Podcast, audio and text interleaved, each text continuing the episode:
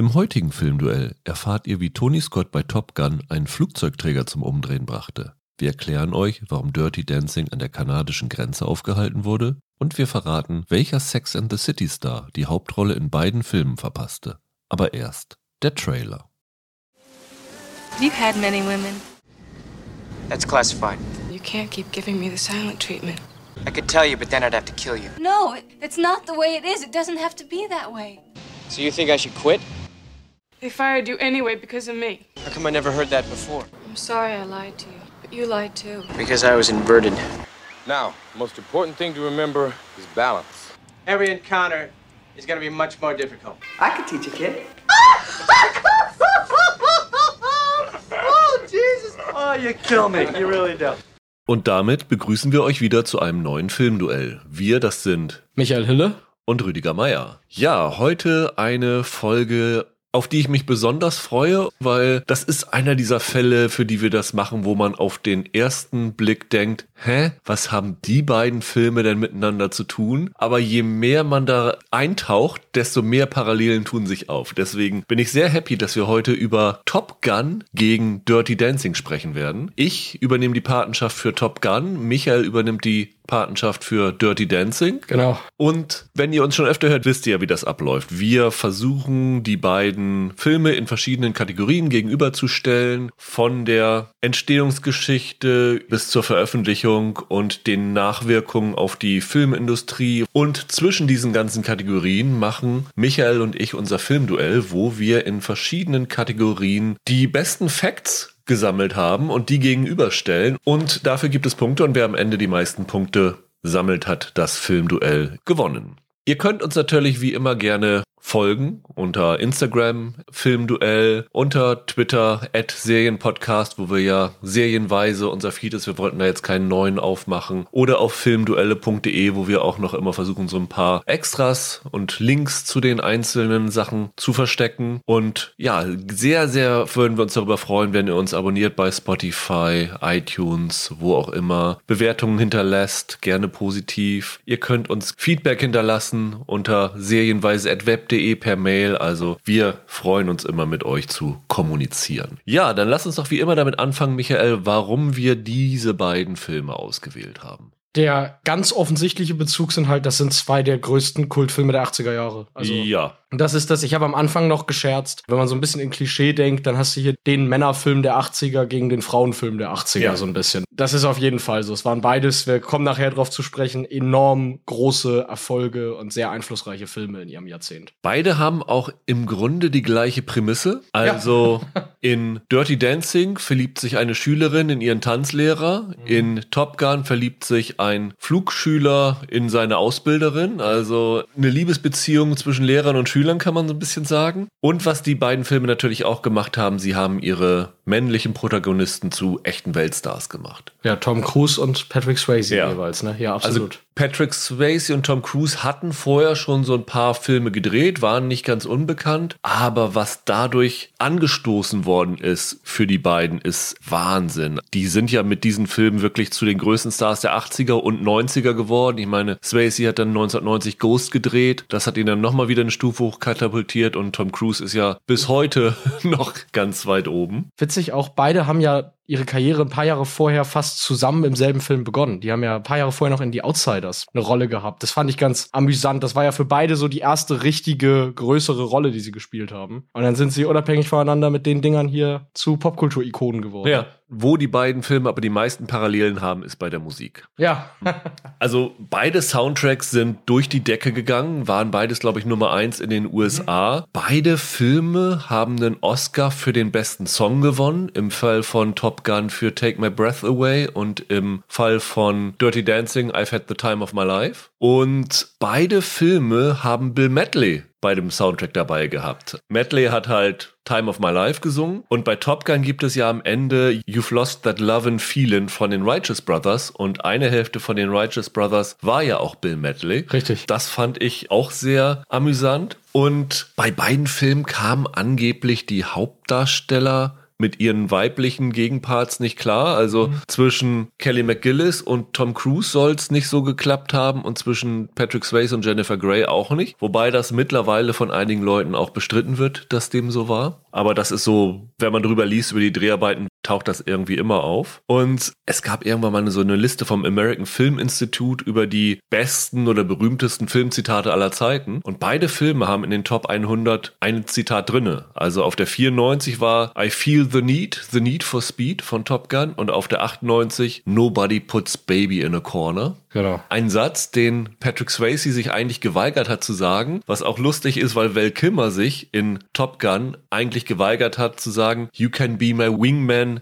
Anytime, ganz mhm. am Ende. Also die zentralen Zitate vom Ende sind nur mit widerwilliger Kooperation der Darsteller gemacht worden. Fand ich auch ganz interessant. Und als letztes habe ich noch, dass die Stars ihre eigenen Stunts gemacht haben, was ein bisschen auf einem anderen Level ist. Tom Cruise hat sich halt in den Fighterjet gesetzt und sich dabei filmen lassen und Patrick Swayze hat selber getanzt. Wobei lustigerweise der Einzige, der sich wohl verletzt hat, ist Patrick Swayze gewesen bei dieser Baumszene. Richtig. Von daher gibt es tatsächlich sehr, sehr viele Parallelen zwischen den beiden Filmen und ich denke, dass es dann doch schon Sinn macht, die beiden miteinander zu vergleichen, oder? Ja, vollkommen. Also ich war auch erstaunt, wie viel es da dann an Parallelen gibt über die Kultfilmreferenz aus, aus dem Jahrzehnt heraus. Dann lass uns doch schon zu unserem ersten Filmduell kommen, Michael. Ja.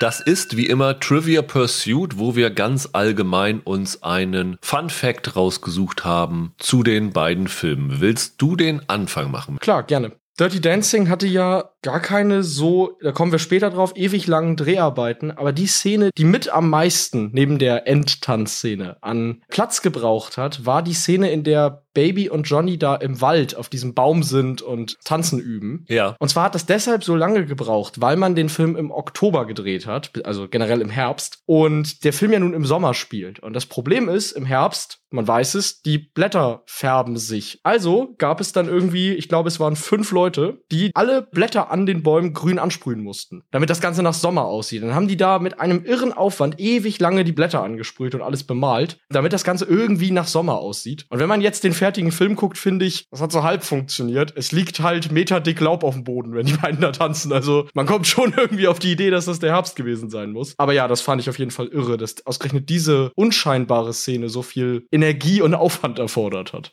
Ja, ich habe für Top Gun rausgesucht, dass tatsächlich Top Gun insofern revolutionär gewesen ist, weil es die Home-Video-Industrie absolut aufgemischt hat. Also es war zu der damaligen Zeit so, dass wenn du dir eine VHS-Kassette, also von DVD, war ja noch überhaupt nicht die Rede, wenn du dir das sichern wolltest, dann haben die so 100, 120 Dollar oder so gekostet. Ich weiß nicht, wer älter ist, erinnert sich noch daran. Wenn man in der Videothek war, konnte man sich dort auch dann Filme kaufen und die wurden dann tatsächlich für 100 D-Mark damals so über den Ladentisch gehandelt. Und das hat Top Gun insofern verändert, dass sie eine Kooperation eingegangen sind mit Pepsi. Und Pepsi hat die Videokassette subventioniert, indem sie dort einen Werbespot draufgehauen haben. Der Werbespot ist tatsächlich auch im Top Gun-Stil inszeniert und hat es halt möglich gemacht, dass die Videokassetten günstiger gewesen sind zum einen hat das dann Schule gemacht und jede Menge VHS-Kassetten haben danach dann Werbesponsoren gehabt. Aber vor allen Dingen hat es auch dazu geführt, dass Top Gun so der erste richtige Heimvideo-Hit gewesen ist, das sich millionenfach verkauft hat und dann tatsächlich der Filmindustrie gezeigt hat, oh, hier lässt sich ja auch noch gut Geld mit verdienen.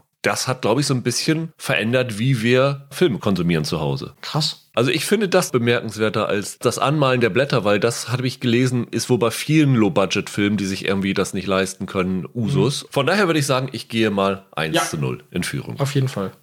Dann kommen wir zu unserem ersten regulären Punkt, nämlich die Entstehung des Drehbuchs, Michael. Was hast du zu Dirty Dancing dazu erzählen? Ja, Dirty Dancing hat eine etwas längere Geschichte hinter sich und das geht auf die Drehbuchautorin zurück, Eleanor Bergstein, die das Ding geschrieben hat. Ja. Man kann einerseits sagen, sie ist selber das große Vorbild für Baby, also für die weibliche Hauptfigur. Sie ist selbst die, ich glaube, jüngste Tochter eines Arztes aus New York, auch jüdische Familie, genau wie Baby. Und sie hat fast jeden zweiten Sommer mit ihrer Familie in so Resorten verbracht, wo sie dann an Tanzwettbewerben teilgenommen hat. Das heißt, diese Rolle basiert quasi auf ihr, auch wenn ihr jetzt so eine Liebesgeschichte nicht passiert ist. Aber auf die Idee gekommen, diesen Film zu machen, ist sie, weil sie in ihrer Karriere davor zwei, dreimal dieselbe Geschichte erlebt hat. Also sie hat 1980 ein Drehbuch geschrieben für den Film It's My Turn. Das ist ein Film mit Michael Douglas. Und in diesem Film gab es eine erotische Tanzszene, die damals auch als Dirty Dancing Scene im Skript schon bezeichnet wurde. Und die Produzenten, denen passte das nicht und haben sie gebeten, das rauszunehmen. Und es war wohl in ihrer Karriere schon das zweite, dritte, vierte Mal, dass ihr eine Dirty Dancing Szene in einem Film verweigert wurde. Und das hat sie dann dazu inspiriert, einen Film zu schreiben, bei dem es unmöglich wird, diese Tanzszenen rauszunehmen, weil der ganze Film auf ihn aufbaut.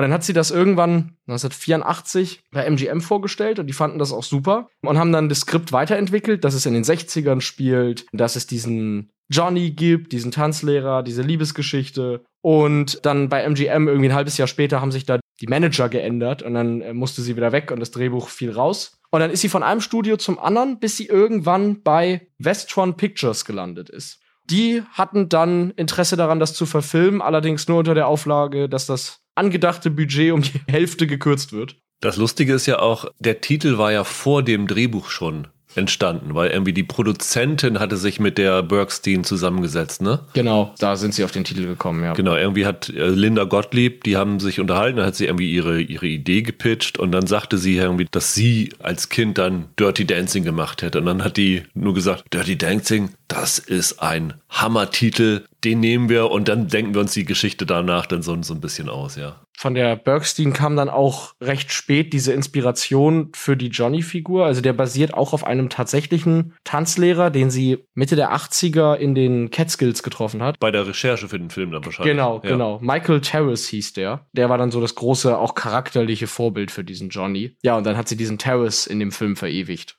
Bei Top Gun ist das, glaube ich, sehr, sehr bekannt, wie das entstanden ist. Ne? Es gab einen Artikel im California Magazine über diese Ausbildung an der Miramar Navy Schule in San Diego. Der hieß damals noch Top Guns mit S am Ende. So wollten sie den Film übrigens auch erst nennen und dann hat die Navy gesagt, nein, nein, das muss Top Gun heißen, ohne S am Ende. Diesen Artikel hat der Drehbuchautor Jack Epps Jr. gelesen und der war damals bei Paramount unter Vertrag und der hatte ein Treffen mit Jeffrey Katzenberg und hat ihm unter mehreren Ideen unter anderem diese Top Gun Geschichte präsentiert, die er ganz spannend fand, weil er selber auch einen Pilotenschein hatte und Paramount hatte halt diesen Artikel optioniert. Jay Bruckheimer war, glaube ich, zu dem Zeitpunkt auch schon involviert, weil der hatte dieses Titelcover von dem California Magazine gesehen und hatte irgendwie gesagt, das ist wie Krieg der Sterne auf der Erde. Und das fand er irgendwie so, so mhm. cool als Idee, dass er sich da relativ schnell als Produzent eingeklinkt hat. Und dann ist der Jack Epps Jr. mit diesem Magazin Artikel daran gegangen, daraus eine Geschichte zu stricken. Und er hat dann im Zuge der Recherche Jetpiloten gesprochen und sich auch in den Jet gesetzt. Und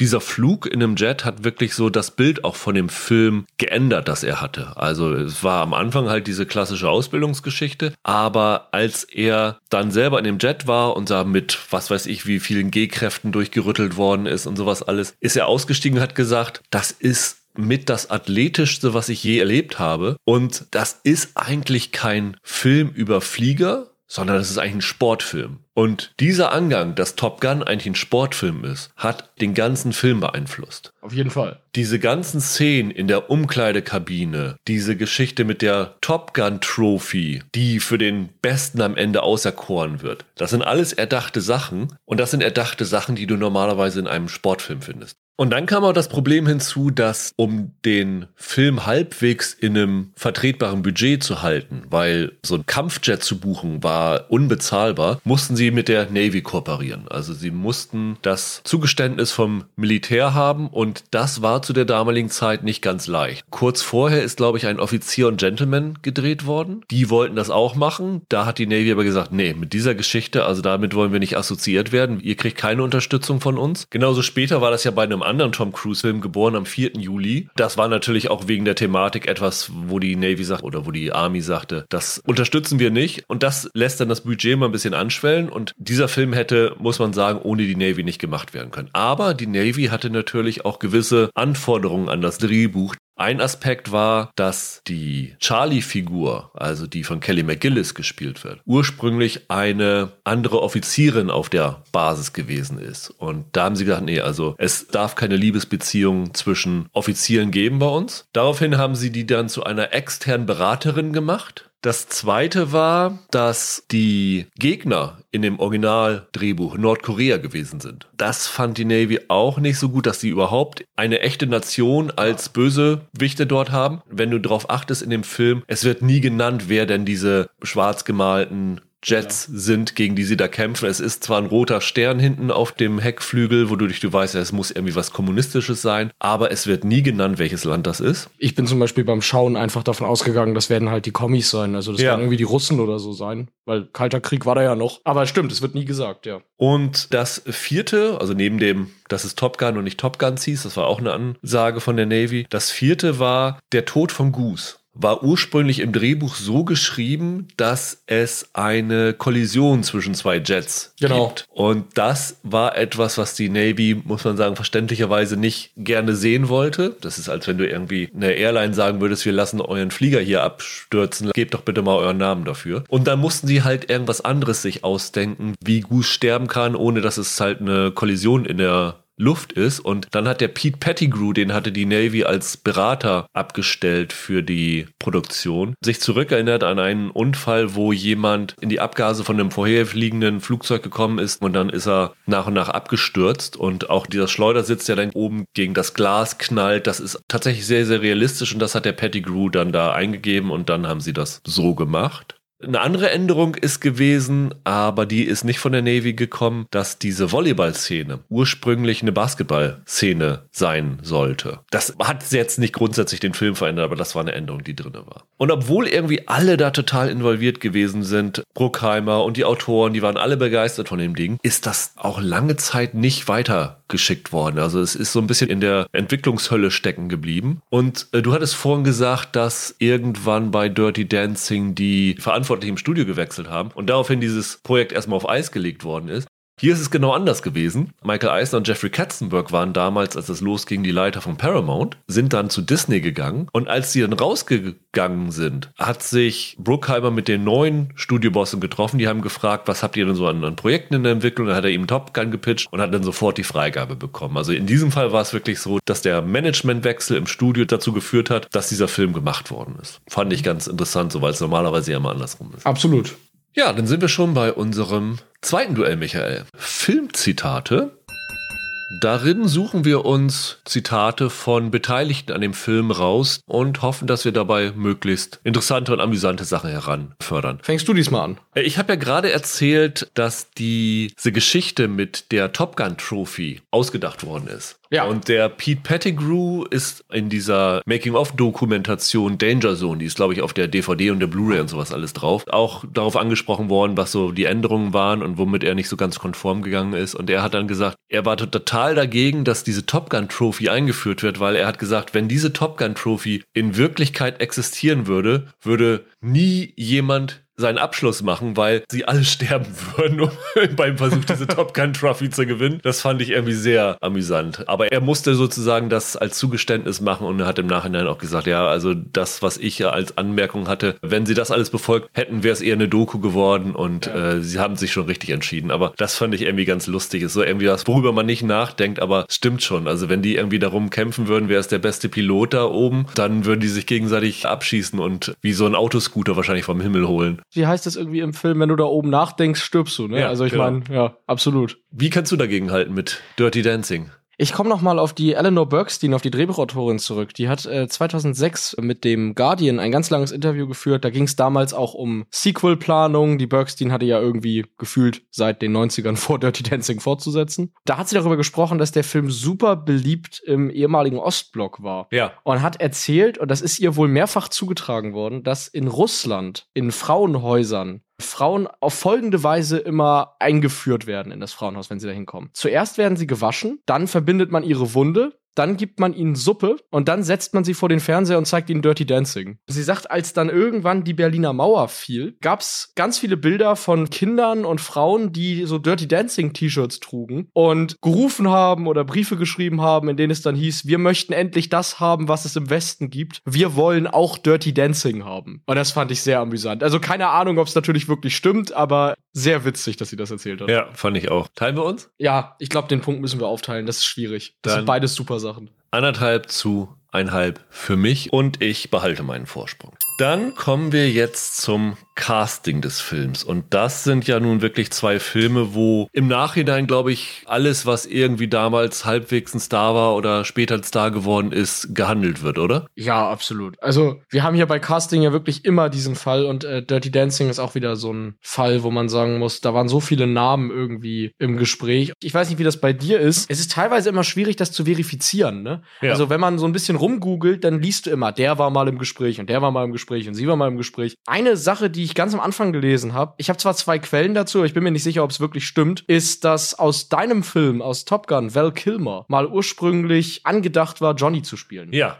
Wäre noch eine lustige Parallele gewesen, wenn er das tatsächlich gemacht hätte, glaube ich. Aber kannst du dir Val Kilmer als Tänzer vorstellen? Irgendwie nicht so richtig, oder? Nee, ich kann mir Val Kilmer aber eigentlich auch nicht als Pilot vorstellen. Also, aber bei Baby, da gibt's vor allem die ganzen Vorfälle von Leuten, die da irgendwie mal im Gespräch waren. Wer zuallererst die Wahl war der Produzenten, war Mindy Cohn. Wer ist Mindy Cohn? Ist heute nicht mehr so super bekannt. Damals war die ganz lange eine der Hauptdarstellerinnen in einer Serie, die hieß The Facts of Life. Ich weiß gar nicht, ob es die hier in Deutschland auch gab, aber da war sie irgendwie sieben Jahre an Bord und dadurch war sie halt vor allem bekannt. Aber die wollten sie unbedingt haben. Ich glaube, weil sie eine gewisse optische Ähnlichkeit zu der Bergstein hat. Aber die war durch den Dreh der Serie und weil sie parallel noch an irgendeinem anderen Film saß, verhindert und konnte das nicht machen. Und dann haben sie halt ein ganz großes Casting gemacht und nach Leuten gesucht, die irgendwie sowohl schauspielen können, als die man sich vielleicht auch als Tänzerin glaubhaft vorstellen kann. Und zwei Leute, die unter anderem vorgesprochen haben für die Rolle, bei denen das verbürgt ist, dass die wirklich bei einem Casting waren, waren Sharon Stone und Sarah Jessica Parker. Ist auch bei einem Vorsprechen gewesen, haben aber beide die Rolle dann am Ende nicht bekommen, sondern Jennifer Grey ist es dann ja geworden. Was glaube ich, gar nicht so, ja, es hat es dann ein bisschen schwierig gemacht, als sowohl Swayze als auch Grey besetzt waren. Die hatten ja schon vorher einen Film zusammen gemacht. Red Dawn, ne? Genau. Und da hatten die beiden wohl Probleme miteinander. Und ich glaube, die meisten dieser Gerüchte, dass die beiden sich bei Dirty Dancing nicht verstanden haben, rufen noch daher, dass sie halt bei Red Dawn bekanntermaßen so aneinander geraten sind. Es ist nicht unbedingt klar, wie viel bei Dirty Dancing dann wirklich stimmt von dem, was man da immer hört. Aber zumindest haben sich ja beide nicht zu arg dagegen gesträubt, mit dem anderen nochmal zu arbeiten, sonst wäre es ja nicht so gekommen. Angeblich soll Swayze doch sogar eine Stunde oder so mit ihr geredet haben, um sie zu überzeugen, dass sie zusagen soll, oder? Ja, genau, das soll auch passiert sein. Wie gesagt, hauptsächlich wohl, weil sie ihn nicht mochte. So rum war es ja wohl hauptsächlich Ja. bei Red Dawn. Und dann hat er sie überzeugt, dass sie das doch bitte machen soll. Als Swayze dann irgendwann gecastet war, das war halt super, der konnte tanzen, das war klasse für die. Und dann haben sie die Rolle sogar für ihn noch umgeschrieben. Also Johnny Castle war ursprünglich, glaube ich, italienischsprachig. Und als die Swayze besetzt haben, mussten sie es logischerweise ändern. Ursprünglich war deswegen doch auch Billy Zane der Kandidat für die Rolle von Swayze, ne? Weil der relativ nah an der Beschreibung war, die die Bergstein in ihrem Drehbuch hatte. Genau. Nur er konnte halt keinen Fuß vor den anderen setzen und deswegen haben sie sich dann lieber für Swayze entschieden. Der war ein ausgebildeter Tänzer, ne? Der hat Ballett, meine ich, gemacht, Ja. ganz lange. Das war halt perfekt. Und ich meine, die Grey konnte halt nicht tanzen, aber Ja. da war das relativ wurscht, weil die soll's ja eh lernen. Genau, Da war es also nicht so schlimm, aber für den Johnny brauchst du halt schon einen, den man ansieht, der weiß, was er da macht. Und am Ende war es einfacher, das Drehbuch umzuschreiben, als Billy Zane tanzen beizubringen, ja. Ja, richtig. Was ich noch gesehen habe, war, fand ich ganz lustig, die Eleanor Bergstein war wohl eng befreundet mit der Ruth Westheimer. Hast du das auch gefunden? Das ist doch diese berühmte amerikanische Sexpsychologin. Ah. Und äh, die wollte sie für diese Rolle von der Mrs. Schumacher, dieses ältere Paar, das da in diesem Resort auch ist. Und die hat das aber abgelehnt, weil am Ende kommt hier raus, dass die Schumachers klauen und äh, sie wollte dann nicht mit Diebstahl assoziiert werden und äh, deswegen hat sie dann das abgelehnt. Aber die war tatsächlich wohl die erste Wahl für diese Rolle. Fand ich auch so sehr amüsant. Was man noch sagen kann, ist, die Regie hat ja damals Emil Adorlino geführt. Ich glaube, es war sein erster Kinofilm, den er inszeniert hat. Der hat vorher, glaube ich, nur Fernsehen gemacht. Der hat sich als Choreografen Kenny Ortega rangezogen. Zusammen mit Bergstein haben sie sich den ausgesucht. Kenny Ortega ist selber damals noch, glaube ich, von Gene Kelly mit ausgebildet worden. Und Ortega ist ja heute so wirklich eine richtige Größe. Sowohl in der Film-Tanzmusikszene als jetzt auch am Broadway zum Beispiel. Der ist gefühlt bei allem dabei, was irgendwie, was irgendwie Rang und Namen hat. Ich glaube, vorher war der noch nicht so eine große Nummer, wie er dann nach Dirty Dancing geworden ist. Und was beim Casting noch wichtig war, der Adolino hat darauf bestanden, dass man für die Tänzer ausschließlich professionelle Tänzer besetzt, weil er keine Lust hatte, auf Doubles zu setzen, weil er das in Flashdance so problematisch fand. Noch wichtiger als die Choreografie war ja den richtigen Song zu finden. Also sie haben ja sehr viel auf Original-Songs aus den 60ern gesetzt. Richtig. Bevorzugterweise auf Songs, in denen irgendwann mal im Titel das Wort Baby vorkommt. Das fand ich irgendwie sehr amüsant. Ja, das merkt man. Das ist in jedem zweiten Song dabei. Aber ihnen fehlte noch so ein Song für das große Finale. Und da hatten sie davon geträumt, dass sie einen modernen Song, also keinen bereits veröffentlichten Song nehmen, der aber so einen gewissen 60er-Jahre-Vibe hat, dass er nicht da so raussticht. Und da haben sie wirklich bis kurz vor den Dreharbeiten immer noch verzweifelt nach was gesucht. Also nichts war gut genug dafür. Und tatsächlich am Tag, bevor sie das Finale gedreht haben, haben sie wohl noch mal Demobänder bekommen. Und unter diesen Demobändern war ein Lied, das ein gewisser Frankie Preveet geschrieben hat. Und das war Time of My Life. Und das Ding haben sie gehört und waren alle begeistert davon. Und dann hat der Kenny Ortega quasi über Nacht seine Choreo, die er für das Finale hatte, an diesen Song angepasst. Und dann im Nachhinein haben sie dann Bill Medley und Jennifer Warren das Ganze einsingen lassen, also das dann zur finalen Version gemacht. Aber so passte das Tanzen auch zu der finalen Nummer. Und letztendlich würde ich fast sagen, das war das wichtigste Casting im ganzen Film. Noch viel wichtiger als Swayze oder irgend sowas, weil diese Nummer, kommen wir wahrscheinlich später noch drauf, hat letztendlich letztendlich den Film zum Hit gemacht, denke ich. Absolut.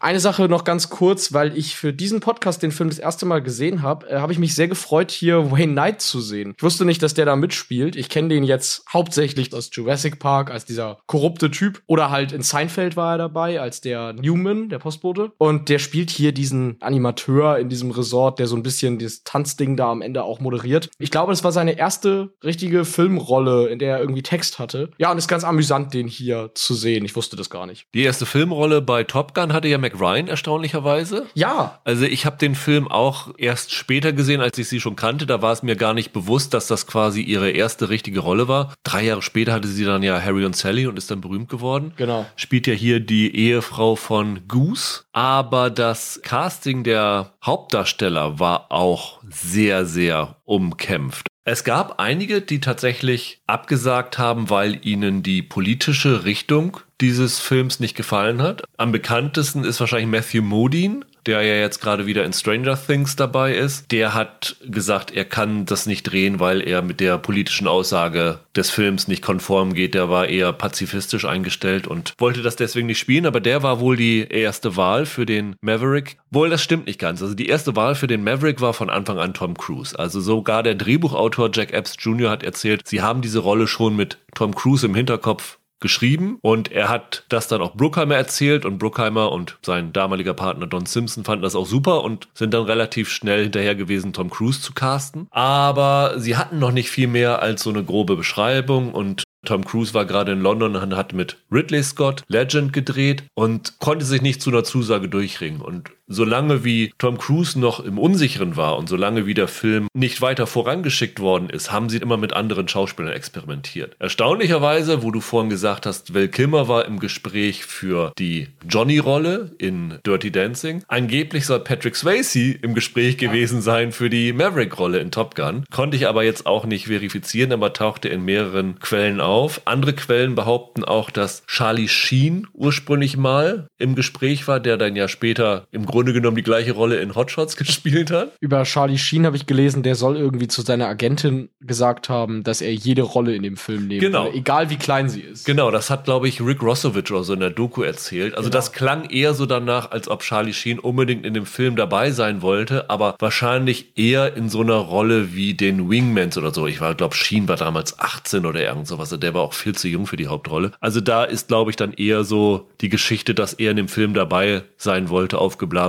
worden, dahingehend, dass er für die Hauptrolle im Gespräch war. Ansonsten liest du wirklich jeden Namen. Also ich Ja. kann die einfach mal vorlesen. Ich halte die nicht für sehr realistisch. Nicolas Cage, John Cusack, Matthew Broderick, Tom Hanks, was ich für völlig absurd halte. Ja. Michael J. Fox, Sean Penn. Was ich noch am realistischsten finde, ist John Travolta. Ja. Weil Travolta war ja zum einen da schon eine große Nummer. Saturday Night Fever. Genau. So. Ja. Zum anderen ist ja sehr bekannt, dass er eine Pilotenlizenz hat. Er fliegt ja heute Jumbojets und sowas Richtig. alles. Also er hat so eine gewisse Affinität für Fliegerei. Von daher könnte ich mir das tatsächlich in dem Fall sehr gut vorstellen, dass er im Gespräch gewesen ist. Wie schade, dass Harrison Ford zu alt war, nicht? Ja, genau. Der hat ja auch eine Pilotenlizenz, Ja, deswegen, der hätte sich auch angeboten. Angeblich soll da dann das Problem gewesen sein, dass Travolta zu viel Geld haben wollte. Und das waren sie nicht bereit zu zahlen. Und er hatte nach Saturday Night Fever ja auch schon einige Flops gedreht. Also sein Stern war nicht mehr ganz so hoch und das wollten sie dann nicht bezahlen. Völlig absurd fand ich übrigens auch Jim Carrey stand irgendwo drinne. Also das äh, kann ich mir jetzt hier nun überhaupt nicht vorstellen. Ich glaube, da hat sich einer einen Scherz geleistet, ja. Da würde ich aber gern in einem Universum leben, in dem das passiert ist. Das würde ich mir Ja. gerne mal angucken. Und auch bei der Rolle für die Charlie Blackwood, also die von Kelly McGillis dann am Ende gespielte Beraterin, waren sehr, sehr viele Namen im Gespräch. Manche nicht verifizierbar. Jodie Foster, was ich auch ein bisschen komisch finde. Sarah Jessica Parker. Ach, guck mal, äh, da auch. Also. Ja, Linda Hamilton. Aber ganz sicher abgesagt hat und gefragt war, Linda Fiorentino, die hat in der Charlie Rose Show sich dazu geäußert und hat den gleichen Grund angegeben wie Matthew Modine, dass eher das zu kriegsglorifizierend gewesen ist. Und Ellie Sheedy aus Breakfast Club war angefragt. Und die hat nachher immer wieder in Interviews gesagt, dass das so die größte Fehlentscheidung ihrer Karriere gewesen ist, das abzusagen. Ansonsten ist hier noch interessant, dass die Regierolle auch lange Zeit ungeklärt gewesen ist, weil man darf nicht vergessen, zur damaligen Zeit war Tony Scott keine große Nummer. Nur sein Bruder nur, ne? Sein Bruder nur. Er hatte den Film The Hunger gedreht, dieser Ja. Vampirfilm. Genau. Der ist ja ziemlich gefloppt. Tony Scott hat irgendwie gesagt im Interview, I couldn't get arrested for four years. Niemand hat ihn irgendwie erkannt. Von daher waren unter anderem für die Regie John Carpenter und David Cronenberg im Gespräch. Auch zwei Namen, bei Ja. denen sich man sich das eigentlich nicht vorstellen kann, oder? Bei Carpenter vielleicht ein bisschen, der war ja recht vielseitig unterwegs. Das ginge vielleicht schon. Aber Cronenberg überhaupt nicht. Carpenter hat gesagt, Top Gun? Come on. Die kämpfen mit den Russen im dritten Akt. Das würde den dritten Weltkrieg bedeuten. Also der hat tatsächlich gesagt, er hat das eiskalt abgelehnt. Und ja, dann haben sie Tony Scott bekommen. War ja auch ganz schön, weil wie gesagt, sein Bruder hatte gerade mit äh, Tom Cruise gedreht. Also die konnten dann so ein bisschen auch Lobbyarbeit betreiben. Ja, und dann ist das dann halt so zu dieser Idealbesetzung gekommen. Hat Tony Scott ja auch zu einem Regiestar gemacht. Ja. Ja. Ich glaube, er hat direkt ein Jahr später dann mit Bruckheimer Beverly Hills Cop 2 gemacht und spätestens dann hat der ja einen Blockbuster nach dem anderen runtergedreht. Und hier auch noch eine Parallele zwischen den beiden Filmen. Auch hier war der bekannteste Song lange Zeit umstritten, wer das Ding singen soll. Hier war es Danger Zone, der Auftaktsong. Das ist ja der, den man eigentlich noch mehr mit Top Gun verbindet. Ursprünglich hatten sie Toto das Ding angeboten. Die haben das wohl auch in Demo eingespielt, das war wohl auch ganz okay, nur Jerry Bruckheimer mochte das nicht. Dann haben die das ganze REO Speedwagon angeboten. Die haben gesagt, nee, also wir würden es gerne machen, aber nur, wenn wir einen eigenen Song schreiben können und nicht irgendwie hier einen von Giorgio Moroder komponierten. Die waren dann also auch raus. Und Kenny Loggins hatte für den Film bereits den Song geschrieben, der unter der Volleyball-Szene ist. Die hatten irgendwie allen möglichen Musikern gesagt, hier, ihr könnt einen Song für unseren Film schreiben, hier ist der Film, konnten sich den Film angucken und Kenny Loggins hat gesagt, wir nehmen die Volleyball-Szene, da interessiert sich kein anderer für, da kommen wir ziemlich sicher mit in den Film rein. Und weil die ja schon in einem Soundtrack dabei waren, haben sie gesagt, ey, hier, Kenny, willst du nicht diesen Danger Zone-Song auch noch einsingen? Und dann hat er das gemacht und alle waren begeistert und das ist wahrscheinlich der größte Hit seiner Karriere geworden. Take My Breath Away, aber auch genauso. Der ist ja auch nicht von Berlin oder Berlin geschrieben worden, sondern nur von der Terry Nunn und ihrem Bandkollegen eingesungen worden. Und der Bandkollege wollte das aber auch gar nicht. Also da gab es dann auch lange Probleme. Patti Smythe war im Gespräch für diesen Song, äh, Martha Davis von The Motels. Dann haben sich dann aber auf Berlin geeinigt und die haben ja da dann für den Oscar gewonnen. Total witzig, dass bei dir in der Recherche auch Toto aufgetaucht ist. Ja, bei dir als auch? Sänger. Bei mir auch, weil ähm, Dirty Dancing spielt ja Cynthia Rhodes mit. Die spielt Ja. die Frau, mit der Johnny eigentlich auftreten soll. Patrick Swayze und Cynthia Rhodes kannten sich schon, weil sie beide im Musikvideo von Rosanna von Toto Ah. mitgespielt haben. Ist total witzig, dass du jetzt auch was von Toto Ja. erzählst. Finde ich irgendwie schön, wie oft wir jetzt doch Sachen finden, die doppelt auftauchen Ja. und auf Namen stoßen. Kommen wir zu unserem dritten Duell, Michael. Location Scout. Welche interessante Location hast du gefunden für Dirty Dancing, die man idealerweise auch heute noch besichtigen kann? Also dieses Resort, in dem Dirty Dancing spielt, das gibt es so in der Form nicht wirklich. Das sind zwei verschiedene Orte. Einer in North Carolina, einer in Virginia. Ja. Und die haben ganz besonders aufgepasst, dass das irgendwie im Film als, nur als ein Ort zu erkennen ist. Und dieser Ort in Virginia, das Pembroke, das gibt es immer noch. Da lohnt es sich auch tatsächlich hinzufahren, weil dreimal im Jahr findet da ein Dirty Dancing Wochenende statt. Und was man da dann machen kann, ist, also es gibt natürlich dann ein schönes Essen und so. Der Film wird angeschaut, es gibt Gruppentanzstunden, wo man dann halt die Hebefigur und so ein Kram aus dem Film alles üben kann. Sie machen eine Dirty Dancing Schnitzeljagd, wo man so ein bisschen verschiedene Drehorte aus den Szenen quasi abklappern muss. Und das Ganze wird immer beendet mit einem großen Wassermelonenwerfen, bei dem man dann Baby sozusagen nachahmen kann. Ich habe eine Wassermelone getragen, äh, geworfen. Ja, genau. Ich habe eine Wassermelone geworfen. Ja, das finde ich, finde ich sehr amüsant und ist für Dirty Dancing Fans, glaube ich, ein Riesending, das mal machen zu können. Ich habe für Top Gun eine mindestens ebenso coole Location, weil es gibt doch diese Bar, ich glaube, wir sehen sie das erste Mal, wenn Guster am Klavier sitzt und Great Balls of Fire singt. Es ist am Ende, wenn You've Lost That Love and Feeling aus der Jukebox kommt und die Wiedervereinigung von Kelly McGillis und äh, Tom Cruise ist. Und das wurde tatsächlich in einem realen funktionierenden Diner gedreht. Das Kansas City Barbecue in San Diego, das heute auch noch existiert, das heute immer noch im Grunde genommen die gleiche Einrichtung wie damals hatte, überall aber auch Top Gun Memorabilia, also es ist die Top Gun Bar schlechthin. Also wer in San Diego ist, muss sich das einfach mal angucken. Das ist für Filmfans eine der größten, wichtigsten Locations, würde ich mal sagen, die man so besuchen kann. Die haben eine Webseite kcbbq.net, wenn man darauf geht. Also allein die Bilder zeigen schon, wie sehr das Ganze mit Top Gun verbunden ist. Also wenn ich mal in San Diego bin, werde ich da auf jeden Fall einen Abstecher hinmachen, weil das finde ich irgendwie ziemlich cool. Okay, finde ich nicht schlecht, aber deins ist halt eine Bar und bei mir gibt es noch irgendwie ein bisschen Action für die Leute, die da hinfahren, oder? Da gibt es einfach noch mehr zu tun für dich als Fan. Naja, aber deins ist ja nur der halbe Drehort gewesen, ne?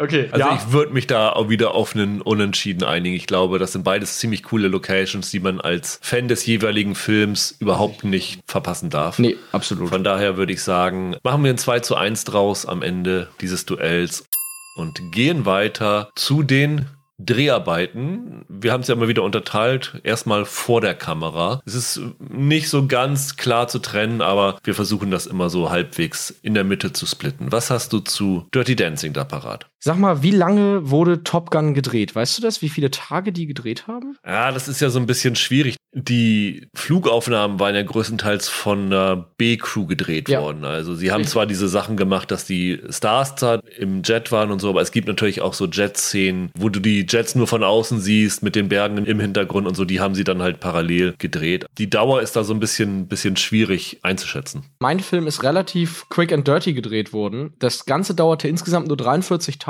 was relativ flott ist dafür, dass sie dann ja an der Szene im Wald und vor allem an der großen Endszene ziemlich lange noch gesessen haben. Also das ist ziemlich schnell runtergedreht worden. Größtenteils halt irgendwie mit existierenden Gebäuden. Selbst diese Hütte da im Wald von Johnny ist eine Hütte, die da tatsächlich stand, weil das Budget, glaube ich, nur bei knapp 5 Millionen Dollar lag. Also die hatten nicht die große Kohle oder so. Und es hat eigentlich durchgängig geschüttet. Die hatten sehr, sehr schlechtes Wetter und mussten damit irgendwie umgehen. Gleichzeitig war es wahnsinnig warm. Also irgendwie, es soll bis zu knapp 50 Grad teilweise warm gewesen sein, was vor allem für die Tänzer besonders anstrengend war. Also es gibt irgendwo eine Aussage von Kenny Ortega, der erzählt hat, dass es einen Tag gab, an dem innerhalb von irgendwie einer halben Stunde mehrere Tänzer in Ohnmacht gefallen sind, weil es so unglaublich warm war. Wegen Dehydrierung mussten drei Leute während der Dreharbeiten sogar in die Notaufnahme. Und du hast es vorhin erwähnt, Patrick Swayze hat sich dann irgendwann auch im Krankenhaus eingefunden, weil er bei dieser Balancierszene auf dem Baumstamm, anders als seine Figur, nicht so dolle balancieren konnte, runtergeplumpst ist und sich so hart am Knie verletzt hat, dass er dann erstmal raus war für ein paar Tage. Und das führte dann dazu, dass die Dreharbeiten sich halt ein bisschen verschoben haben, dass man erstmal viele Sachen ohne ihn drehen musste, dass erstmal Jennifer Grace Szenen vorgezogen wurden, was ein bisschen unglücklich für sie war, weil sie sich sozusagen auf viele dieser Szenen noch gar nicht richtig eingestellt hatte, noch nicht richtig vorbereitet war, die Crew sich auf die nicht vorbereitet hatte und man am Set deshalb andauernd improvisieren musste. Das war ein großes Problem bei Dirty Dancing und es sind dann auch auch ziemlich viele Sachen im Film improvisiert und standen so nicht im Skript. Eine Szene zum Beispiel, bei der das bekannt ist, ist die, bei der Baby und Johnny auf dem Boden so aufeinander zukrabbeln. Wird immer so die Loverboy-Szene genannt. Die ist zum Beispiel komplett improvisiert. Das haben sie irgendwie bei einer Probe gemacht und es gefiel dem Ortega so gut, dass er gesagt hat, das müsst ihr auch im Film machen. Die Szene, in der die beiden dann draußen im Wald in diesem Bach sind, ist zum Beispiel improvisiert, dass sie da planschen gehen. Die Szene ist deshalb auch so ein bisschen komisch von weit weg gefilmt, weil es so eisig kalt in dem Wasser war, dass ihre Lippen total blau wurden und man das in Nahaufnahmen halt gesehen hat. Deswegen äh, siehst du die Szene nur von so weit weg. Und eine Sache, die bei den Dreharbeiten noch passiert ist, die besonders nervenaufreibend gewesen war, ist, dass sie gleich zu Beginn der Dreharbeiten noch mal jemand umbesetzen mussten. Und zwar Babys Mutter. Die wurde ursprünglich mit Lynn Lipton besetzt und die ist im Film jetzt auch noch ganz kurz zu sehen, wenn sie am Anfang ins Resort fahren. Aha. Wenn du da nämlich genau drauf achtest, dann wirst du dich fragen, warum Babys Mutter auf einmal blonde Haare hat. Und das liegt halt daran, die ist irgendwie nach fünf Drehtagen oder so ist die krank geworden. Und dann mussten sie sie halt umbesetzen und haben dann stattdessen die Kelly Bishop in den Part besetzt, die aber eigentlich schon eine andere Rolle gespielt hat, nämlich die Vivian Pressman, eine da, Ja. die im Resort da ist. Das muss auch relativ aufwendig gewesen sein und nervenaufreibend. Kelly Bishop ist ja die Gilmore Girls Großmutter, ne? Genau, da hat sie dann ja quasi so eine, ja, etwas weniger aufgeschlossene Rolle. Ich war sehr überrascht, die hier zu sehen. Äh, hatte ich überhaupt nicht mehr parat, dass die dabei ist. Ja, fand ich auch cool. Es müsste auch eine ihrer relativ frühen Rollen noch gewesen sein. Ich glaube, die hatte noch nicht viel gemacht davor. Interessant fand ich noch, irgendwo habe ich gelesen, Patrick Swayze, der ja eigentlich top in Form war, soll in vielen Szenen, wo er bekleidet gewesen ist, einen Hüfthalter getragen haben, ne? damit der Bauch irgendwie eine bessere Figur macht. Das habe ich auch gelesen. Ich frage mich, ob das wirklich stimmt, weil du siehst ihn halt auch ein paar Mal Ja, ja. oben ohne und da sieht er nicht so aus, als wenn er es bräuchte. Kann schon sein, aber mit Vorsicht zu genießen. Und eine Sache, die ich noch gefunden habe, es gibt eine Szene zu diesem Song Cry to Me. Da soll sie ursprünglich wohl mal nackt gewesen sein die ganze Zeit. Ja. Und das soll wohl dann später rausgeschnitten worden sein, weil bei den Testverführungen das nicht gut angekommen ist. Genau, richtig. Das ist eine der Szenen, die immer aufgeführt wird von Leuten, die versuchen zu beweisen, dass Gray und Swayze gar nicht so mies miteinander auskamen. Weil Gray hat wohl selber mal irgendwie gesagt, dass sie das wohl so nicht gedreht hätte, wenn sie ein Problem damit gehabt hätte, sich in Swayzes Gegenwart irgendwie nackig zu machen. Der eine Fall, bei dem bestätigt ist, dass Swayze während der Dreharbeiten irgendwann echt keine Lust mehr auf Grey hatte, war eine der Tanzprobenszenen für die Endnummer. Im Film ist das so, dass sie vor ihm steht und er streichelt ihr so mit den Fingern über die Arme und sie fängt dann an zu lachen. Ich glaube, die Szene kennt man, oder? Und seine Reaktion und auch ihre Reaktion sind absolut authentisch, weil das Ding haben sie irgendwie 40 Mal gefilmt und Jennifer Grey ist wahnsinnig kitzlig an den Armen und konnte jedes Mal sich nicht zusammennehmen. Das heißt, irgendwann mussten sie sich entscheiden, wir lassen es jetzt so drinne, ihr Lachen und Swayzes arg genervter Gesichtsausdruck ist nicht gespielt, sondern der hatte einfach wirklich keine Lust mehr auf den Quatsch. Aber die große Schlussszene haben sie ja nur einmal gedreht, ne? weil irgendwie Jennifer Grey Angst davor hatte, auf den Boden zu stürzen. Also diese Hebefigur am Ende. Das hat in den Proben halt nie funktioniert und sie hatte halt besonders Angst, sich dann vor der Kamera hinzulegen. Und dann haben sie es einmal gemacht, es hat funktioniert, sie hat gesagt, so, langt mir. Das ist ja dann wahrscheinlich die größte Action-Szene von Dirty Dancing mit der Hebefigur. Ja. Ich würde tatsächlich bei meiner Sektion auch mit den Action-Szenen anfangen, weil diese Pilotenszenen, das ist, glaube ich, das, woran man bei Top Gun immer als erstes denkt.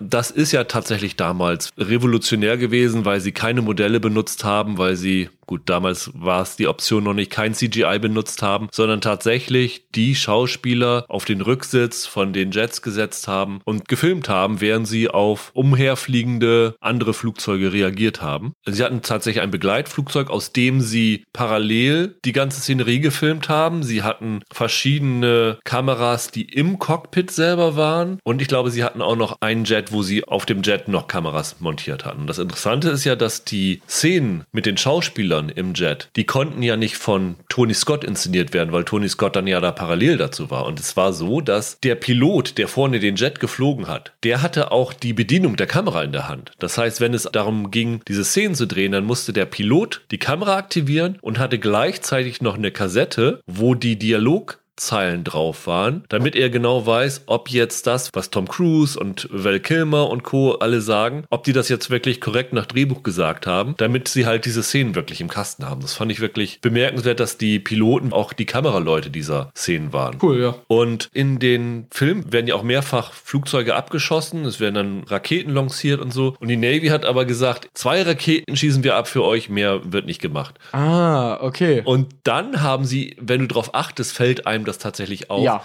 die Szenen kopiert. Also manchmal, Ja. wenn die Rakete abgeschossen wird aus dem Flieger, siehst du, es ist eigentlich genau die gleiche Szene, die du fünf Minuten vorher schon mal gesehen hast. Was mir aufgefallen ist, ich glaube, sie spiegeln es dann, ne? Also Das der schießt sein, das, der ja. schießt dann nicht von rechts nach links, sondern von links nach rechts. Aber es ist mir auch irgendwann aufgefallen, dass sich das wiederholt. Oder sie nehmen das gleiche aus einem anderen Kamerawinkel. Und das fand ich auch noch ganz interessant. Gedreht haben sie sonst auch noch auf diesem Flugzeugträger USS Enterprise, beziehungsweise sie haben auch auf der USS Ranger gedreht für die Innenaufnahmen. Und das Lustige ist, im gleichen Jahr ist noch ein anderer Film gestartet, der auf der USS Ranger gedreht worden ist. Weißt du welcher? Star Trek 4. Ja, korrekt. Respekt. Und was auch noch interessant war, die Produzenten, also die Studios, hatten ein großes Problem damit, dass Kelly McGillis größer als Tom Cruise ist. Ja, das ist, glaube ich, bis heute immer ein Problem, wenn Tom Cruise Liebesszenen dreht. Hat er sich dann da auch schon auf den Hocker gestellt? Heute stellt er sich aber auf so ein kleines Höckerchen. Also Kelly McGillis hat in Interviews gesagt, sie musste ständig barfuß drehen. Also wenn man ihre Füße nicht sieht mit Tom Cruise in einem Bild, ist sie immer barfuß durch die Szenerie gelaufen. Okay. Sie sagt, sie hat eine ganz, ganz furchtbare Körperhaltung in dem Film. Das findet sie ganz schlimm, wenn sie den Film heute sieht, weil sie immer so ein bisschen zusammengesackt gestanden ist, damit sie bloß nicht größer ist als Tom Cruise. Das ist mir gar nicht aufgefallen. Und angeblich soll in einigen Szenen in den Boden eine Senke reingegraben worden sein, wenn sie irgendwie nebeneinander herlaufen, dass sie dann quasi tiefer läuft als Tom Cruise, damit das nicht auffällt. Völlig absurd. Also weder Tony Scott noch Tom Cruise noch irgendwer anders hatte damit da Probleme, aber das Studio wollte das partout nicht und dann mussten sie da halt so improvisieren. Es ist leider so ein Klischee, das es bis heute gibt. Was auch noch auffällig ist, es gibt zwei Szenen, die nachgedreht worden sind. Habe ich auch bemerkt. Weil das Studio hatte Probleme damit, dass diese Liebesgeschichte ja, wahrscheinlich ein bisschen zu holprig ist. Und wahrscheinlich muss ich sagen, wenn ich an den Film zurückdenke und mir vorstelle, dass diese Szenen gefehlt hätten, würde ich denen da sogar zustimmen. Und deswegen haben sie nachträglich noch zwei Szenen gedreht, die diese Romanze noch mehr in den Vordergrund bringen sollen. Lass mich raten. Das eine ist die Szene in dem Fahrstuhl. Ja, genau. Ja, das ist wirklich super auffällig, dass sie da eine Mütze trägt. Und du siehst ihre Haare nicht und du siehst nur eine Strähne irgendwie. Und ich glaube, da ist die Haarfarbe ist eine andere, ne? Genau, sie hat nämlich schon einen anderen Film gedreht während der Nachdrehs und konnte nicht ihre Haarfarbe wieder zurückfärben. Und dann haben sie gesagt, hier, setzt eine Mütze auf in dem Fahrstuhl. Interessant ist aber auch, das ist nicht ganz so auffällig. Wenn ihr euch nochmal diese Szene anguckt und in dieser Szene genau auf das ich glaube, es ist das linke Ohrläppchen von Tom Cruise achtet. Da ist so ein bisschen so eine Make-up Farbe drauf. Und das ist gewesen, weil Tom Cruise hat zu der Zeit die Farbe des Geldes gedreht. Und in die Farbe des Geldes hat er ein Ohrring in dem Ohr. Und das mussten sie überschminken für diese Szene. Die andere Kelly McGillis-Szene ist dann wahrscheinlich die Sexszene, oder? Genau, die sie mit nur Silhouette gedreht haben, richtig. Ja, wo alles so auch so blau eingefärbt Ja. ist. Dadurch siehst du eigentlich gar keine Farben, ne? Genau, und das ist der Grund, weil die sahen zu anders aus schon für diese Szene. Das ist insofern interessant, weil diese Szene ja auch dadurch, dass da Take My Breath Away unterläuft, ja eine der bekanntesten Szenen von Top Gun geworden ist. Ja, und ihm den Oscar halt gebracht. Genau. hat, ne? Aber ist ja interessant, also wenn die Sexszene gefehlt hätte, dann wären die ja quasi gar nicht zusammengekommen im Film. Ist ja besonders kurios, dass es die ursprünglich nicht gab. Keine Ahnung, wie das vorher ausgesehen hat, aber das ist tatsächlich da im Nachhinein noch zugefügt worden. Das habe ich so für die Dreharbeiten vor der Kamera. Da würde ich sagen, kommen wir zum nächsten Duell. Genau, unser viertes Duell heißt heute Sozialkunde.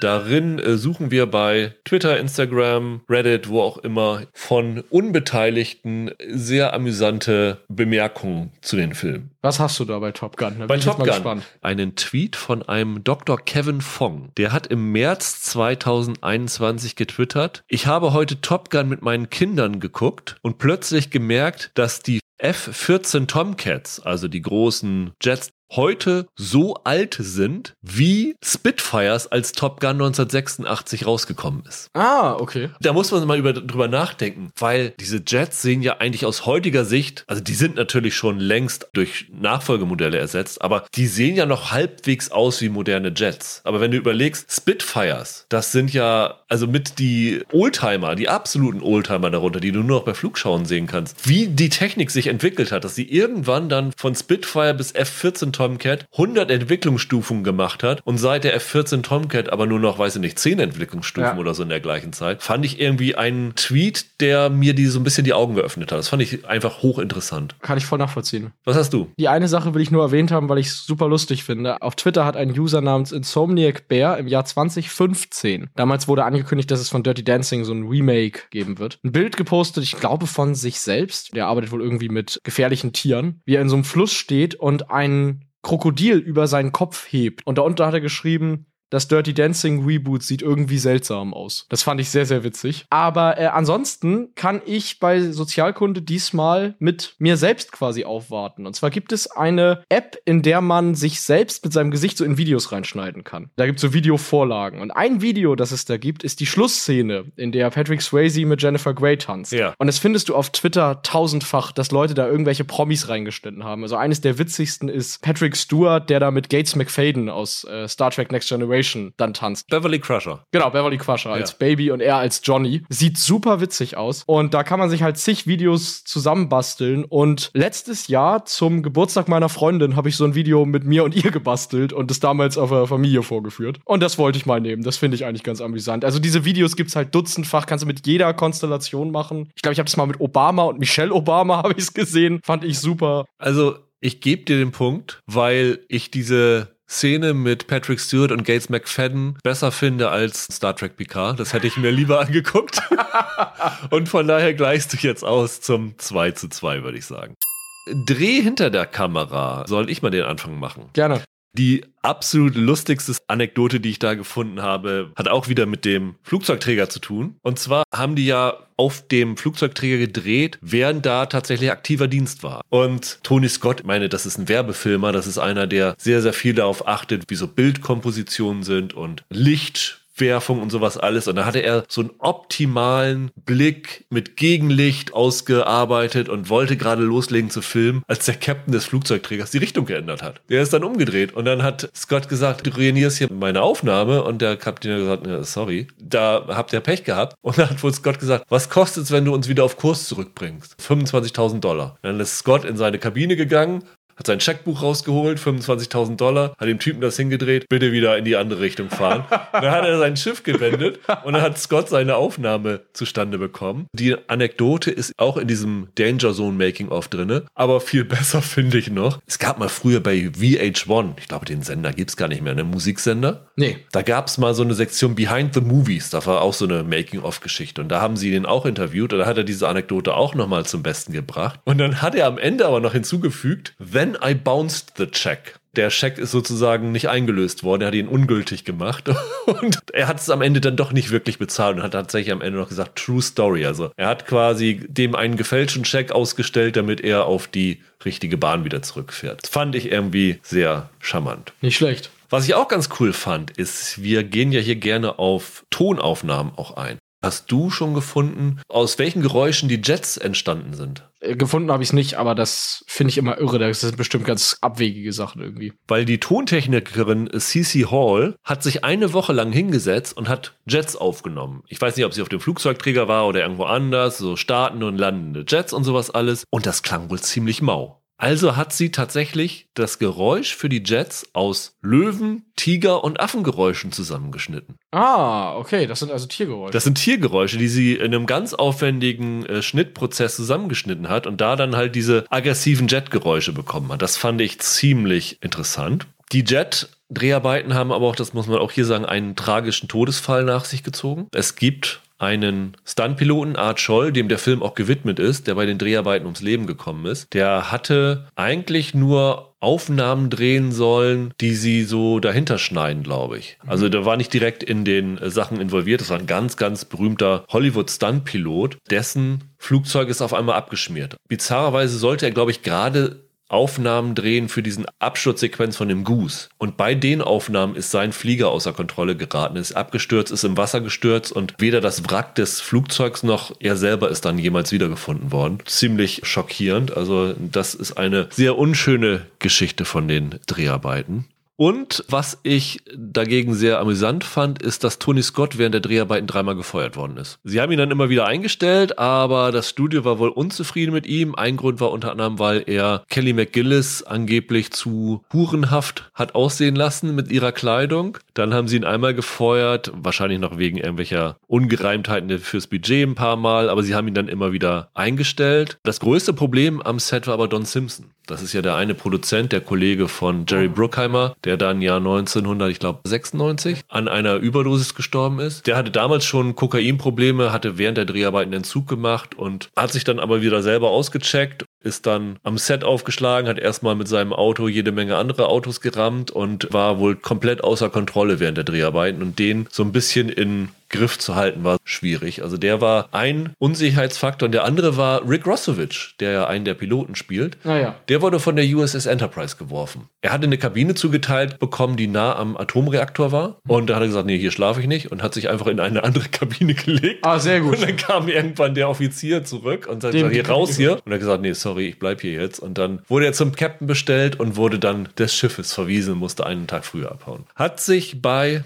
Dirty Dancing jemand daneben benommen? Nee, obwohl alle Beteiligten ein bisschen irgendwann Stress mit den Produzenten bekamen. Also das Problem war halt, Dirty Dancing war ein sehr günstiger Film. Ich glaube, wie gesagt, so um die 5 Millionen hat er gekostet. Und quasi jeden zweiten Tag hat die Produktion noch mal in den Vorbereitungen hinterfragt, sag mal, muss der Film wirklich in den frühen 60ern spielen? Weil wenn dein Film 25 Jahre in der Vergangenheit spielt, dann brauchst du alte Autos, du brauchst alte Kleidung und es muss halt alles nach 60ern aussehen. Wenn er in der Gegenwart spielt, kannst du einfach nehmen, was da ist. Und das haben sie immer wieder neu verhandeln müssen. Und die Bergstein hat aber immer darauf bestanden, ja, ja, das muss in den 60ern spielen. Das muss schon so sein. Da geht es um so ein Lebensgefühl, da geht es um diese Generation. Und irgendein Produzent soll dann mal zu ihr gesagt haben, werd nicht albern, es ist ein Film über Menschen, die tanzen. Aber irgendwie haben sie ihren Willen bekommen und sind dann tatsächlich bei einem Film geblieben, der in den 60ern spielt. Vorhin habe ich erwähnt, ne, die Temperaturen waren so furchtbar, es war mit Dehydration hatten sie ein Riesenproblem. Was noch eine Sache war, die von den Produzenten immer so ein bisschen angestupst wurde, war, im Drehbuch war mal sehr explizit die Religion der Familie drinne. Die Catskills waren doch für jüdische Familien immer so ein Ausflugsziel, weil das war doch auch bei Marvelous Mrs. Maisel so. Die waren doch auch in den Catskills, ne? Ganz genau, das war für jüdische Familien Ja. hauptsächlich so ein ja, Ferienrückzugsort. Die Bergstein selber war ja auch Jüdin Ja. und kannte es halt deshalb aus ihrer Kindheit. Warum auch immer, dem Studio war das ein bisschen heiß, dass dann so viele jiddische Ausdrücke vorkamen. Also zum Beispiel die Großmutter wird Babi genannt, der Großvater Seidi. Es wird von pasteurisierter Milch gesprochen. Wird nicht auch irgendwann gefüllte Fisch gesagt? Genau, das wird auch gesagt. Ja. Also es kommen viele so jüdische Begriffe vor und es war mal im Skript noch viel deutlicher forciert, dass ihr Vater zum Beispiel als jüdischer Arzt auftritt und dann auch eine, eine Kippa trägt. Das wurde dann, soweit es ging, irgendwie eliminiert, weil es dem Studio halt tatsächlich ein bisschen Dorn im Auge war. Es ist aber trotzdem ja noch ziemlich deutlich im Film, also man hat es immer noch erkannt. Und in der New York Times damals wurde in einer Kritik auch ganz selbstverständlich vom konventionell jüdischen Hintergrund der Hauptfigur gesprochen. Also es ist nicht komplett eliminiert worden, aber Bergstein hat sich eigentlich bis heute immer wieder kritisch darüber geäußert, dass das Studio versucht hat, den jüdischen Aspekt dieser Geschichte so unterzubuttern. Und ich finde ganz ehrlich, für 1987 ist das auch ein ziemliches Armutszeugnis, die jüdische Identität der Figuren aus dem Skript eliminieren zu wollen.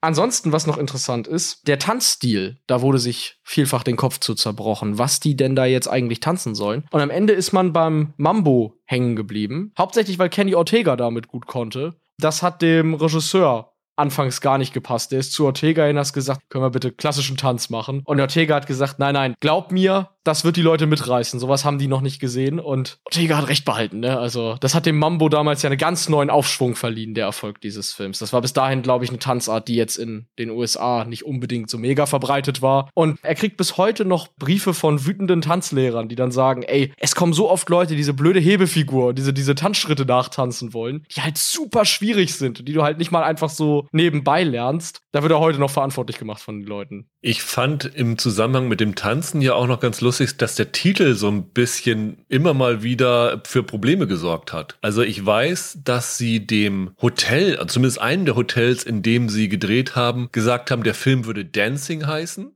Genau. Nicht Dirty Dancing. Ja, man hatte halt ein bisschen Angst, dass es nach Porno klingt. Genau. Bill Medley hat unter anderem anfangs gesagt, er wolle das nicht machen, weil der wie ein schlechter Pornofilm klingt. Und die Bergstein hat erzählt, dass die Dailies, frag mich nicht warum, aus Kanada kommen mussten, aber die sollen wohl an der kanadischen Grenze immer aufgehalten worden sein. Ja. Weil die Autoritäten gedacht haben, hier wird ein Pornofilm über die Grenze geschickt. Das hat wohl die Dreharbeiten sehr, sehr erschwert. Sie haben auch nach der Fertigstellung des Films noch mehrfach überlegt, den Titel irgendwie zu ändern. Irgendwer hatte aus der Produktion mehr so im Spaß gesagt, mit dem Titel kriegen wir halt ein X-Rating. Diese Altersfreigabe, die eigentlich nur Pornofilme bekommen. Umso mutiger, dass sie bei dem Titel dann an sich geblieben sind. Also mir ist nicht bekannt, dass je tatsächlich ein anderer Titel zur Erwägung gezogen wurde. Also angeblich soll Patrick Swayze vorgeschlagen haben, I was a Teenage Mambo Queen. Das habe ich auch gelesen. Ob das tatsächlich stimmt, weiß ich nicht. Aber ich glaube, mit I was a Teenage Mambo Queen wäre das Ding gefloppt. Ich leg mich mal fest. Ich glaube auch. Das hört sich irgendwie nach Trash an. Aber Dirty, Dirty Dancing hat halt auch vom Klang was. Kommen wir zu unserem fünften Duell, Michael. Merch Madness mal wieder. Ich gehe mal stark davon aus, dass es sowohl zu Dirty Dancing als auch zu Top Gun ziemlich coole Merchandise-Sachen gibt. Ich habe Angst vor dieser Kategorie. Du wirst mir gleich erzählen, wo man einen der Kampfjets kaufen kann oder sowas.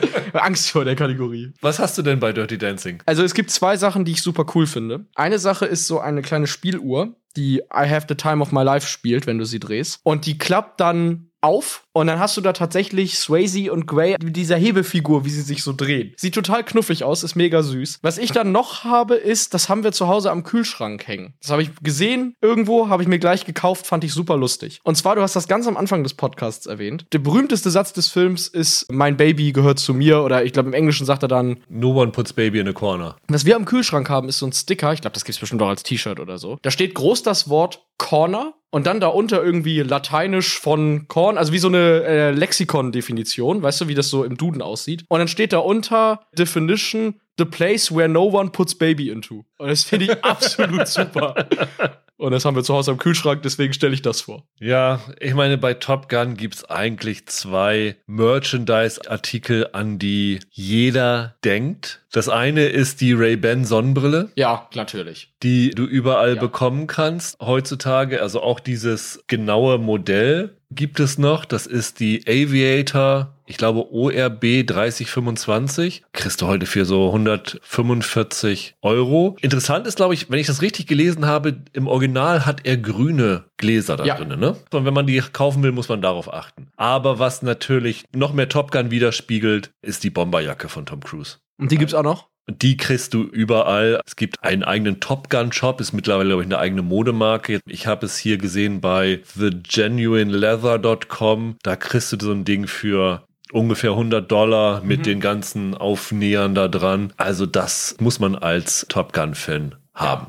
Also ich habe ja so ein Fable, ehrlich gesagt, für so kleine, witzige Merchandise-Geschichten. Ne? Und also ich meine, das hier, was ich jetzt bei Top Gun habe, ist natürlich das naheliegendste. Das ist halt ikonisch, ne? Es ist ikonisch und es sind Sachen, da suchst du automatisch nach, wo bekomme ich die Brille, wo Voll. bekomme ich die Bomberjacke. Wir sind ja eher dafür, dass wir ein bisschen das Abseitigere nehmen. Deswegen würde ich tatsächlich dir den Punkt hier geben. Cool. Dankeschön. Und dich mit 3 zu 2 in Führung gehen lassen. Aber trotzdem würde ich mir natürlich auch die Top Gun Brille holen. Ja, ich glaube, bei der Top Gun-Brille ist das Problem, niemand sieht darin so cool aus wie Tom Cruise. Oder? das ist so ein bisschen das, das stimmt, das stimmt. Mit meiner Frisur kommt das auch nicht so gut wie mit der von Tom Cruise.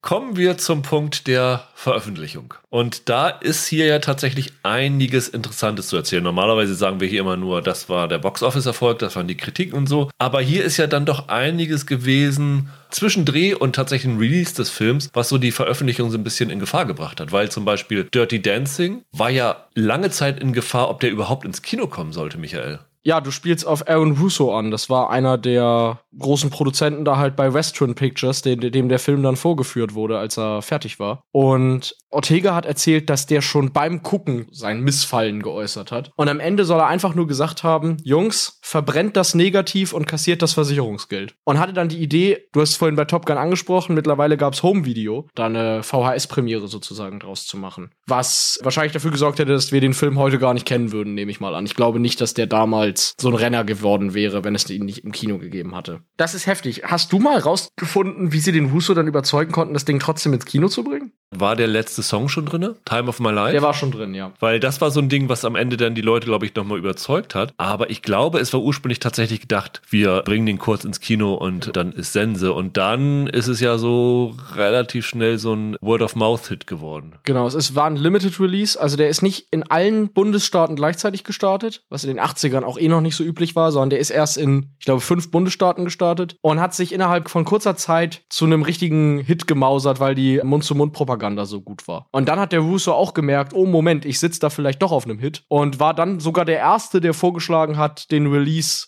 sehr schnell auszuweiten und das Ding auch international zu vertreiben und so weiter. Er hatte am Ende ein Heidengeld mitverdient, auch wenn er ursprünglich das Ding überhaupt nicht ins Kino bringen wollte. Ist ganz witzig, wie das dann läuft, ne? Beim Startwochenende ist er in, glaube ich, 975 Kinos gestartet und ist auf Platz 4 gestartet, zwei Plätze hinter einem äh, Cheech und Chong Film Born in East LA, was natürlich völlig absurd ist heute. Ja, aber Sinn ergibt, ne? Ja. Mit dem kleinen Release, den er hatte. Und ja. das Interessante ist, es gab doch mal irgendwann, wie hieß er, My Big Fat Greek Wedding. Das ist dann doch der Rekordfilm gewesen, der nie auf der Nummer 1 in den US-Kinocharts gewesen ist. Und Dirty Dancing ist genauso ein Phänomen. Also der hat nicht ein Wochenende gehabt, wo er Platz 1 in den US-Charts belegt hat. Er ist dann hochgestiegen auf Platz 2 in der vierten Woche oder dritten Woche. Da war dann dieser Richard Dreyfuss-Film.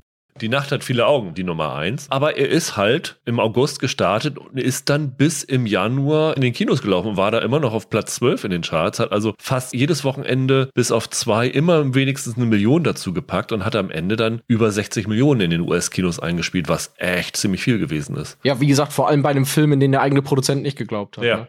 Bei den ersten Testscreenings von Top Gun, die sind damit nach Houston geflogen. Und das Problem war, dieses Screening war im Nachhinein so unglücklich angesetzt. Am Tag zuvor war das Challenger-Unglück. Und die Leute saßen in Houston im Kino und sehen plötzlich irgendwie so einen Luftschlachtfilm, wo Flugzeuge in die Luft gejagt werden, explodieren und sowas alles. Ich meine, das war ja so ein nationaler Schock damals, dass da irgendwie keiner bereit war, sich so einen Film jetzt anzugucken. Tony Scott und Bruckheimer haben gesagt, sie haben noch nie einen Testscreening gehabt, wo absolut keine Reaktion gewesen ist. Die Leute sollen wohl stumm die ganze Zeit in dem Kino gesessen haben und alle dachten, oh Gott, oh Gott, oh Gott, was haben wir hier für einen Dreck gedreht und wollten das eigentlich so schnell wie möglich wieder loswerden. Aber das war im Januar und der Film ist dann gestartet erst im Mai 86 und bis dahin war das Ganze natürlich ein bisschen anders und der ist natürlich gleich durch die Decke gegangen. Also ist, als er gestartet ist mit knapp 8 Millionen Dollar Startwochenende auf die 1 gleich geschossen, ist von Mai bis Dezember in den Kinos geblieben, hat am Ende 176 Millionen Dollar eingespielt, war die Nummer 1 des Jahres 1986, also ein unglaublicher Hit und hat natürlich dann auch dazu geführt, dass der Soundtrack unter anderem auch eine große Nummer gewesen ist. Also der hat sich auch verkauft wie geschnitten Brot, wie auch der Dirty Dancing Soundtrack, ne?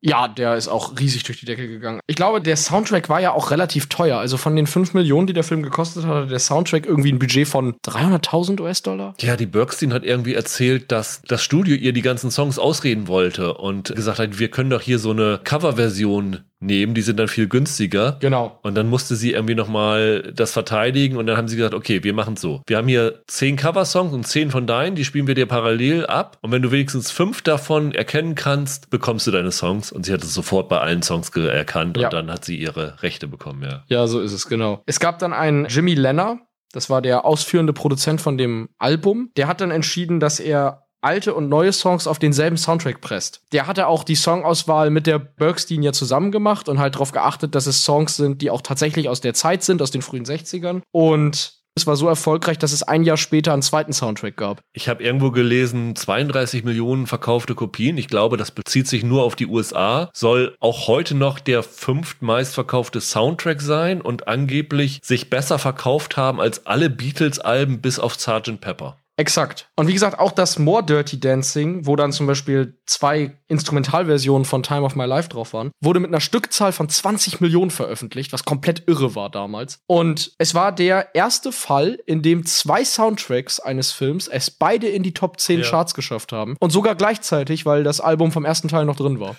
Und irgendwo, ich glaube in einem Booklet von der Blu-ray oder so stand mal drin, das war in den USA, was so Tanzschulen und so anging, nach den Aerobic-Videos von Jane Fonda, das größte Event der 80er Jahre. Die Macher haben ja auch versucht, das Budget von Dirty Dancing noch zu drücken, indem sie eine Kooperation auch fürs Homevideo bei Top Gun mit äh, Pepsi eingehen wollten. Hatten die ja die Idee, wir gehen eine Koop mit Klerasil ein, ne? Hattest du das auch gefunden? Das habe ich auch gelesen, aber das kam dann nicht zustande, ne? Nee, weil ich glaube Procter Gamble, die wollten diesen Abtreibungsplot aus dem Film raushaben. Genau, richtig, den gibt es ja. Genau, den wollten sie nicht drin haben. Ja. Das passte ihnen überhaupt nicht. Aber das war für Bergstein nicht verhandelbar. Ne, es war vor allen Dingen so, die hatte das wohl so geschrieben, dass das Ding ja integral für die Geschichte gewesen ist, weil diese ganze Abtreibung ist ja der Grund überhaupt, warum die Baby da einspringt und sowas Ja. alles heißt. Sie hat gesagt, nee, können wir nicht einfach machen. Der Film ist abgedreht und dieser Plot motiviert quasi alles, was in der Geschichte passiert. Und dann haben sie es drinnen gelassen und das Ganze ist nicht zustande gekommen. Aber das war mal die ursprüngliche Absicht da drinne.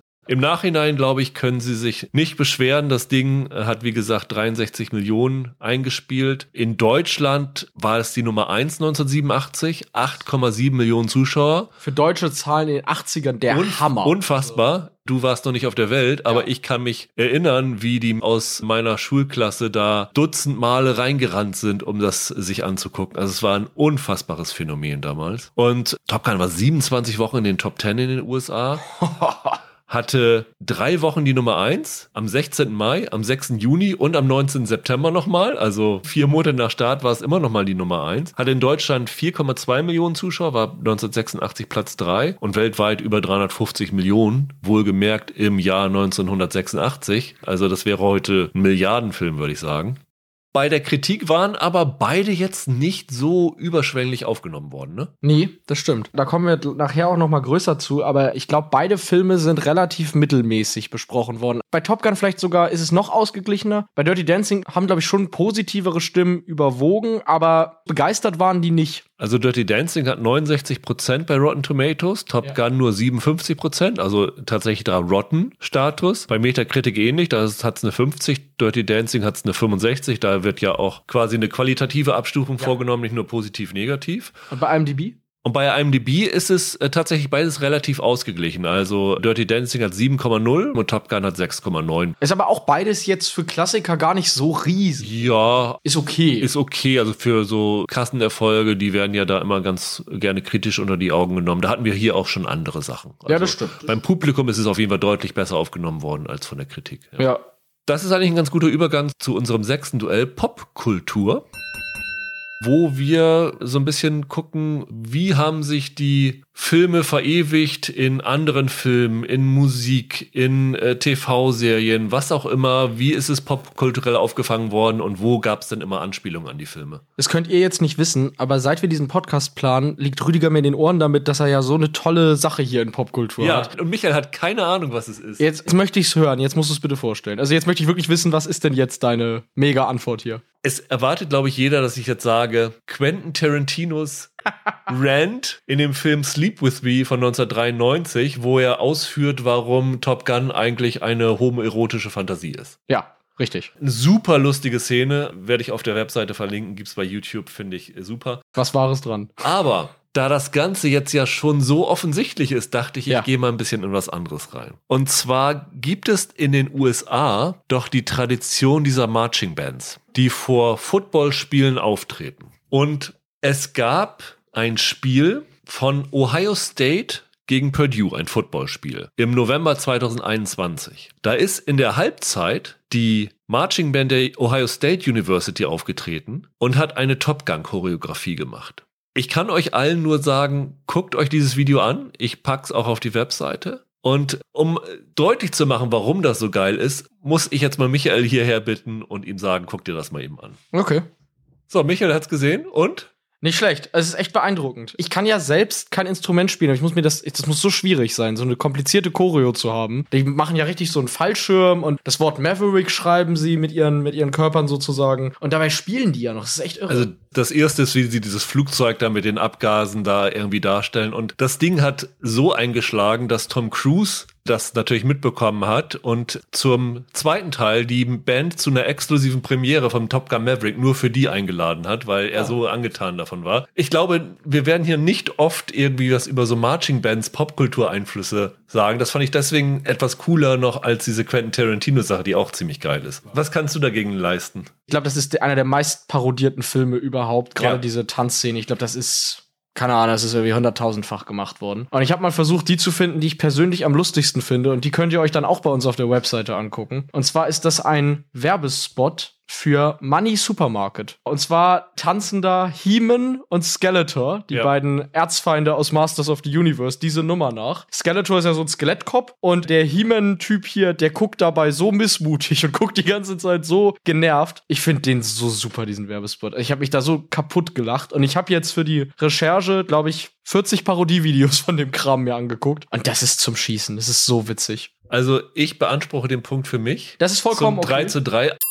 Allein schon aus dem Grund, weil du dir nicht die beste Parodie ausgesucht hast. Weil ich finde eine noch geiler, hat aber auch damit was zu tun, dass ich ein Fan der New York Giants bin. Ah, Und äh, es gab eine NFL-Parodie mit Eli Manning Ja. und Odell Beckham Jr., als sie damals noch zusammengespielt haben. Und die war so genial, weil die war relativ ernst an dem Ding dabei. Und dann haben sie so das sogar so gemacht, dass die Begleittänzer, die Patrick Swayze in dieser Szene ja von den großen 300 Pfund schweren Offensive Linemen dargestellt worden ist, fand ich super. Also da habe ich mir wirklich weggeworfen. Hättest du die genommen, hätte ich vielleicht darüber nachgedacht, aber so beanspruche ich den Ausgleich. Für mich. Kommen wir zur Langzeitwirkung. Und diese Szene, die du aufgeführt hast, ist so oft parodiert worden. Top Gun ist sehr oft parodiert worden. Also das ist alles in die Popkultur eingegangen, beide Filme. Top Gun hat ja jetzt gerade mit Top Gun Maverick eine Fortsetzung bekommen, wie gesagt. Aber Dirty Dancing hat sie ja sogar zumindest ein größeres filmisches Nachleben gehabt, ne? Ja, genau. Also es gab 2004 diesen Dirty Dancing 2, in dem der Swayze ja auch kurz auftaucht. Der hat so ein Cameo darin. Genau. Ursprünglich wollten sie den auch schon, wie gesagt, in den 90ern mal irgendwann machen. Und der Swayze, dem haben sie irgendwie 6 Millionen oder so angeboten, dass der eine Fortsetzung macht. Also mehr als der erste Film gekostet Genau, hat. ja. Aber Swayze hatte da keine Lust drauf. Der fand Fortsetzungen blöd und wollte es nicht machen. Da war er dann aber, wie gesagt, in so einem Cameo-Auftritt dabei. Da gab es schon eine Fortsetzung. Es gab dann mal so ein Live-TV-Event, wo sie Dirty Dancing quasi nachgespielt haben. 2003 ist es gewesen. Und dann haben sie 2017 hat ABC das Ding als Fernsehfilm nochmal aufgelegt mit Abigail Breslin aus Little Miss Sunshine, weißt du? Die hat dann Baby gespielt. Da war auch Nicole Scherzinger dabei. Und 1998 gab es eine TV-Serie. Stimmt, 1998 gab es auch noch eine TV-Serie. Mit äh, elf Folgen mit Melora Hardin als Baby. schnell abgesetzt worden Ja. wieder. Wahrscheinlich, weil die Leute Swayze und Grey sehen wollten Ja. und nicht irgendwen anders. Und jetzt ist ja dann wirklich noch mal eine Fortsetzung mit Jennifer Grey irgendwie angekündigt worden. Mal gucken, ob die zustande kommt. Es gab 2007 in Großbritannien auch noch eine Reality-TV-Show, ne? Dirty Dancing, The Time of Your Life. Ah ja. Über zwei Staffeln, also das hat es auch noch gegeben. Und was natürlich eine Langzeitwirkung gewesen ist, I've Had the Time of My Life ist zu einem der populärsten Hochzeitssongs aller Zeiten geworden. Also gerade so in den 80ern gab es, glaube ich, keine Hochzeit, wo der nicht abgespielt worden ist. Und ich glaube, heute wird es auch noch bei einigen Hochzeiten gespielt. Also das hat sich tatsächlich so eingebrannt, muss man sagen. 2010 ist der ja noch mal in den Charts gewesen als Coverversion von den Black Eyed Peas, ne? Da Ja. gab's The Time, Dirty Bit heißt es, glaube ich. Okay. Und äh, von Will I Am dann halt quasi eingesungen und dann gesampelt. Und das war auch noch mal ein Riesenhit. War in Deutschland auf Platz 1 der Charts, in den USA, glaube ich, auf Platz 4 und in Großbritannien auch auf Platz 1. Und in Deutschland hat sich 35 Wochen in den Top 10 gehalten. Mhm. Der ploppt immer mal wieder auf und man kann nicht ohne den. Von Top Gun gibt's nur nicht mehr, weil Tom Cruise sich immer geweigert hat. Er ist mindestens vier, fünf Mal gefragt worden, lass uns das doch mal machen und hatte irgendwie nie eine Vorstellung, wie das funktionieren könnte mit einer Fortsetzung, hat das immer wieder abgelehnt, bis er sich jetzt hat breitschlagen lassen mit der Voraussetzung, dass er tatsächlich selber die Jets fliegen darf. Tony Scott wollte den vor allem immer machen. Ne? Das Ja. war ja der, der immer besonders gepusht hat. Ich glaube auch, weil Scott sonst keinen so großen Hit je wieder hatte, oder? In der Größendimension. Also er hatte natürlich mit Denzel Washington noch so einige Aber jetzt keiner, der jetzt wie Top Gun diesen Status erreicht hat, meine ich. Ja, das stimmt. Top Gun hat aber eine Langzeitwirkung gehabt. Insofern, wir haben vorhin schon kurz über die Ray-Ban-Brillen geredet. Also eigentlich müsste Tom Cruise Aktienanteile an Ray-Ban halten. Er hat ja 1983 in Risky Business gespielt. Da war er auch mit dieser Sonnenbrille. Da hat er angeblich auch schon den Verkauf um 50 Prozent angekurbelt von dem Wayfarer-Modell damals. Hier sind die Aviator Sunglasses danach um 40 Prozent in den sieben Monaten nach Veröffentlichung angestiegen. Also das ist wahrscheinlich das perfekte Product Placement gewesen, weil es halt auch nicht so irgendwie aggressiv war, sondern er hat halt Sonnenbrillen getragen und alle haben sich gefragt, wie kriege ich die Sonnenbrillen, damit ich auch so cool aussehen kann wie Tom Cruise. Das war irre. Und dann ist es natürlich auch für die Navy ein totaler Erfolg gewesen. Ja, na klar. Es gibt angeblich die Zahl, dass die freiwilligen Meldungen um 500 Prozent nach dem Film angestiegen sein sollen. Es gibt von Michael Ironside so eine Anekdote. Er sei irgendwo gewesen, ich weiß nicht, wo er mit seiner Frau war, und da waren so zwei Militärtypen neben ihm und haben ihn gesprochen, hey, du warst doch in Top Gun, oder? Also, äh, ja. Wir sind wegen diesem Scheißfilm zur Navy gegangen. er sagte, sorry, es ist, kann ich ja nichts für. Also, das fand ich sehr amüsant. Und auch natürlich innerhalb der Navy selber hat der Film Wellen geschlagen. Und bei dieser Top Gun-Schule ist es wohl so, dass es mittlerweile so ist, wenn du Top Gun zitierst, musst du fünf Dollar ins Phrasenschwein zahlen. Need for Speed. Need for Speed und was weiß ich alles. Irgendwer hat gesagt, also jeder von denen, die da ist, muss wenigstens einmal da eingezahlt haben. Also das gehört eigentlich dazu. Das fand ich auch sehr amüsant. Und durch diesen Erfolg hat sich natürlich das Pentagon, also das amerikanische Verteidigungsministerium, bestätigt gesehen, so Filme zu finanzieren. Und irgendwo gibt es eine Statistik, muss so irgendwie, weiß nicht, 2015, 16 gewesen sein. Und da stand drinne, dass in den letzten zehn Jahren allein 900 Filme Unterstützung vom Pentagon bekommen hatten. Klar. Ich mein, Also für die ist das natürlich die absolut beste Werbemaßnahme. du willst mir jetzt also sagen, dass die gesamte Blockbuster-Karriere von Michael Bay wir Top Gun zu verdanken haben, sozusagen. Äh, wahrscheinlich ja. Und natürlich haben viele versucht, so in diese Top Gun-Kerbe danach zu schlagen. Also Firebirds zum Beispiel, ein Film mit Nicolas Cage, die haben versucht, das Konzept eins zu eins zu kopieren und keiner hat es irgendwie, irgendwie hinbekommen. Tom Cruise ist zum absolut Nummer 1 Star geworden mit dem Film. Mac Ryan, haben wir vorhin schon gesagt, hat da ihren Karrierebeginn mit gehabt. Tony Scott ist aus dem Nichts zu einem begehrten Regisseur geworden. Selbst Val Kilmer.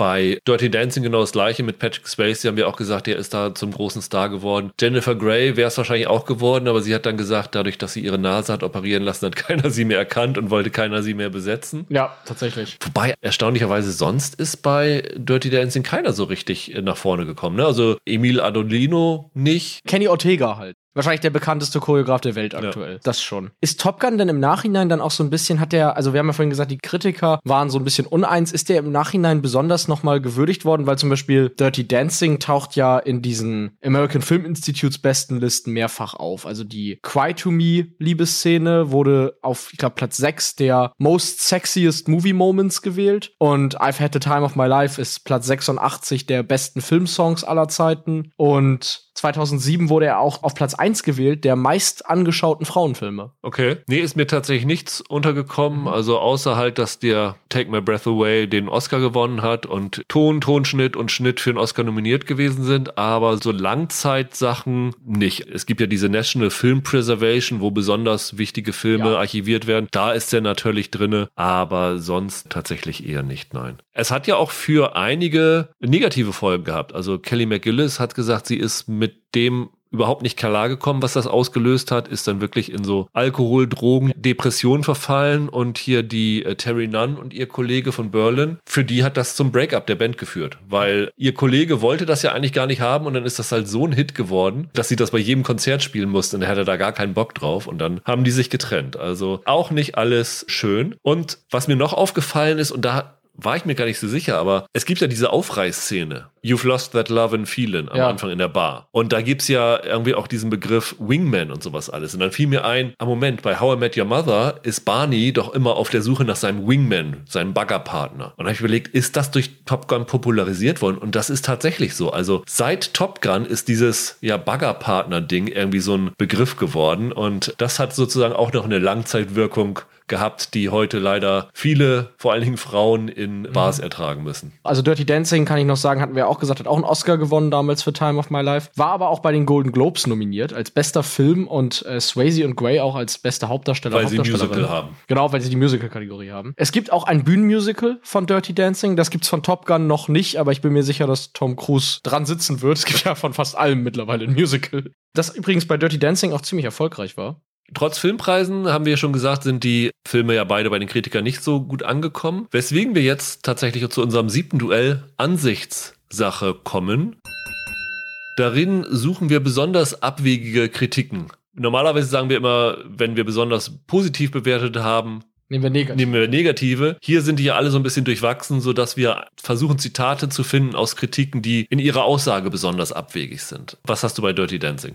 Der Grund, warum ich die folgende Kritik bei Dirty Dancing ausgewählt habe, liegt hauptsächlich daran, von wem sie kommt. Sie kommt nicht von Roger Ebert. Wahrscheinlich einer der bekanntesten Filmkritiker ever, der seine Kritik in 87 begann mit den Worten, nun, man muss Dirty Dancing eine Sache zugestehen, er hat einen ziemlich tollen Titel. so fängt er an.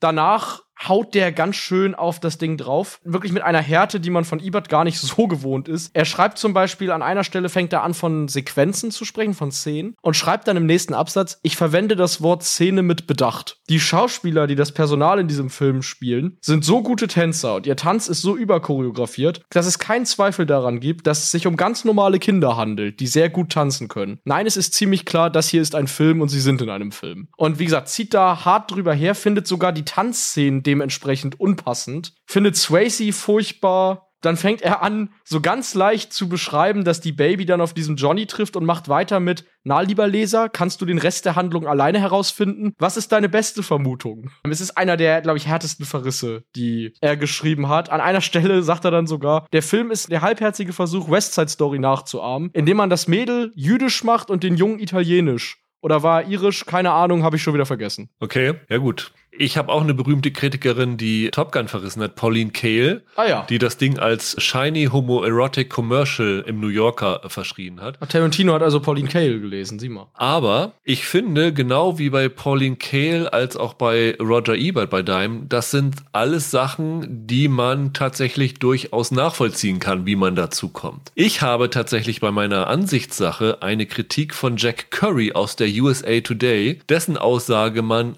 wirklich, also auch wenn man der größte Top Gun-Hasser ist, einfach nicht nachvollziehen kann. Er sagt über Tom Cruise, supposed to be a super flyboy, he comes across more like just a fly or a boy. Oha, okay. Also eine seiner Hauptkritiken an Top Gun war, dass Tom Cruise irgendwie da total fehlbesetzt ist. Also wenn man eins sagen kann, Top Gun ist in erster Linie durch Tom Cruise und sein, hieß es nicht mal sogar Million-Dollar-Smile in Top Gun Ja. Zum Hit geworden. Also wie man da auf die Idee kommen kann. Also es gibt wirklich, das muss man sagen, kommen wir auch gleich drauf zu sprechen, genug an Top Gun zu kritisieren. Aber zu sagen, dass Tom Cruise just a fly or a boy ist, äh, finde ich so was von in der rückwirkenden Aussage daneben gegriffen, dass ich das hier einfach nur nehmen konnte. Ja, also der Punkt geht dann zwar an dich, aber ein bisschen gegen diesen Schreiber. Also das muss ja eine Vorabkritik gewesen sein, weil das hätte man eine Woche nach Kinostart Nee, sich schon ja. nicht mehr getraut zu schreiben. Äh, glaube ich auch, ja. ist ja irre. Ich glaube, es gibt keine Meinung, die es nicht gibt, oder? Nee, das ist wirklich absolut irre. nicht. Ja. Dann gehe ich mit 4 zu 3 in Führung.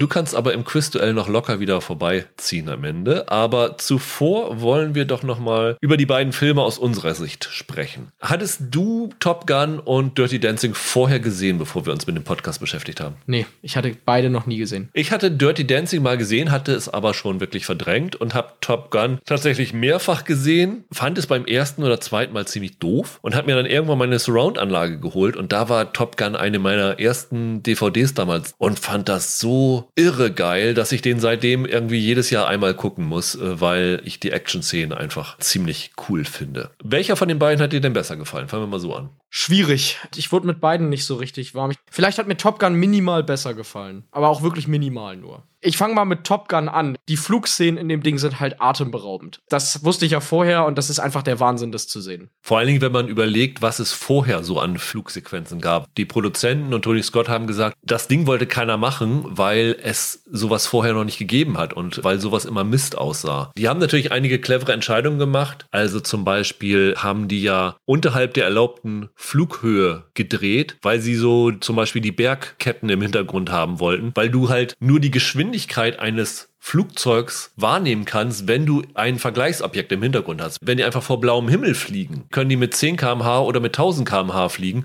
Du siehst keinen Unterschied. Deswegen, wenn du Flugszenen siehst, sind immer Wolken da, weil die, du brauchst einen Kontrast dafür. Und das haben sie dann halt hier sehr, sehr clever gemacht mit den Bergen im Hintergrund und so. Also die Szenen sind wirklich unglaublich. Es gab ja vorher eigentlich an der Größenordnung nur Firefox von Clint Eastwood. Wenn du das vergleichst, das ist schon ein Riesenunterschied. Zum Rest des Films habe ich nur so mittelwarme Worte. Also Tom Cruise ist schon gut, das stimmt schon, der ist hier schon sehr charismatisch, aber das ist halt ein reiner Militärwerbefilm. Und ich fand das eher ein bisschen tendenziös. Also ich muss sagen, ich gucke den Film immer noch gerne. Aber ich weiß um die Probleme des Films. Das ist einmal diese Militärgeschichte. Klar, das ist ein einziger Navy-Werbefilm. Ist halt Propaganda. Da, ja, klar. Und was man auch sagen muss, die Dialoge ziehen einem oft die Schuhe aus. Also das sind Sachen dabei, wirklich, die könnten bei Kalkofe bei Schläferz auftauchen. Also wenn Kilmer und Cruz in der Umkleidekabine, you're dangerous. Yes, I'm dangerous.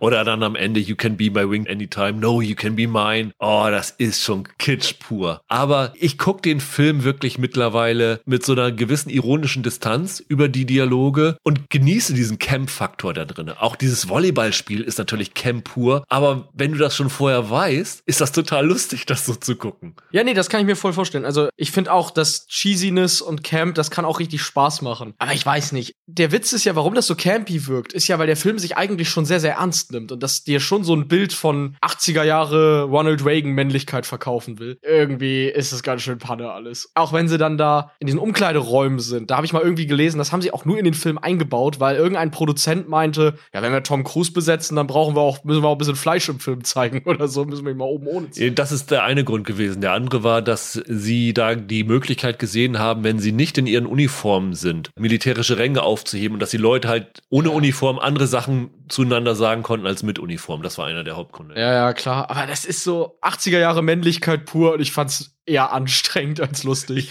Aber ich kann das nachvollziehen, dass der auch Laune machen kann. Ich muss immer lachen am Ende, wenn sie dann wieder auf den Flugzeugträger kommen und dann ihre große Jubelszene haben und sich darüber freuen. Und auf einmal ist Tim Robbins wieder im Hintergrund zu sehen. Ich habe ein Interview gesehen, dass sie damals auf dem Flugzeugträger aufgenommen haben mit einem TV-Typen von der Navy, der sie irgendwie ganz schlecht interviewt hat. Der fragte dann die Leute, ja, was ist denn deine Figur? Und dann sagt Tim Robbins, ja, meine Figur heißt Merlin. Er ist ein Magier, weil er taucht am Anfang und am Ende des Films auf und dazwischen verschwindet er.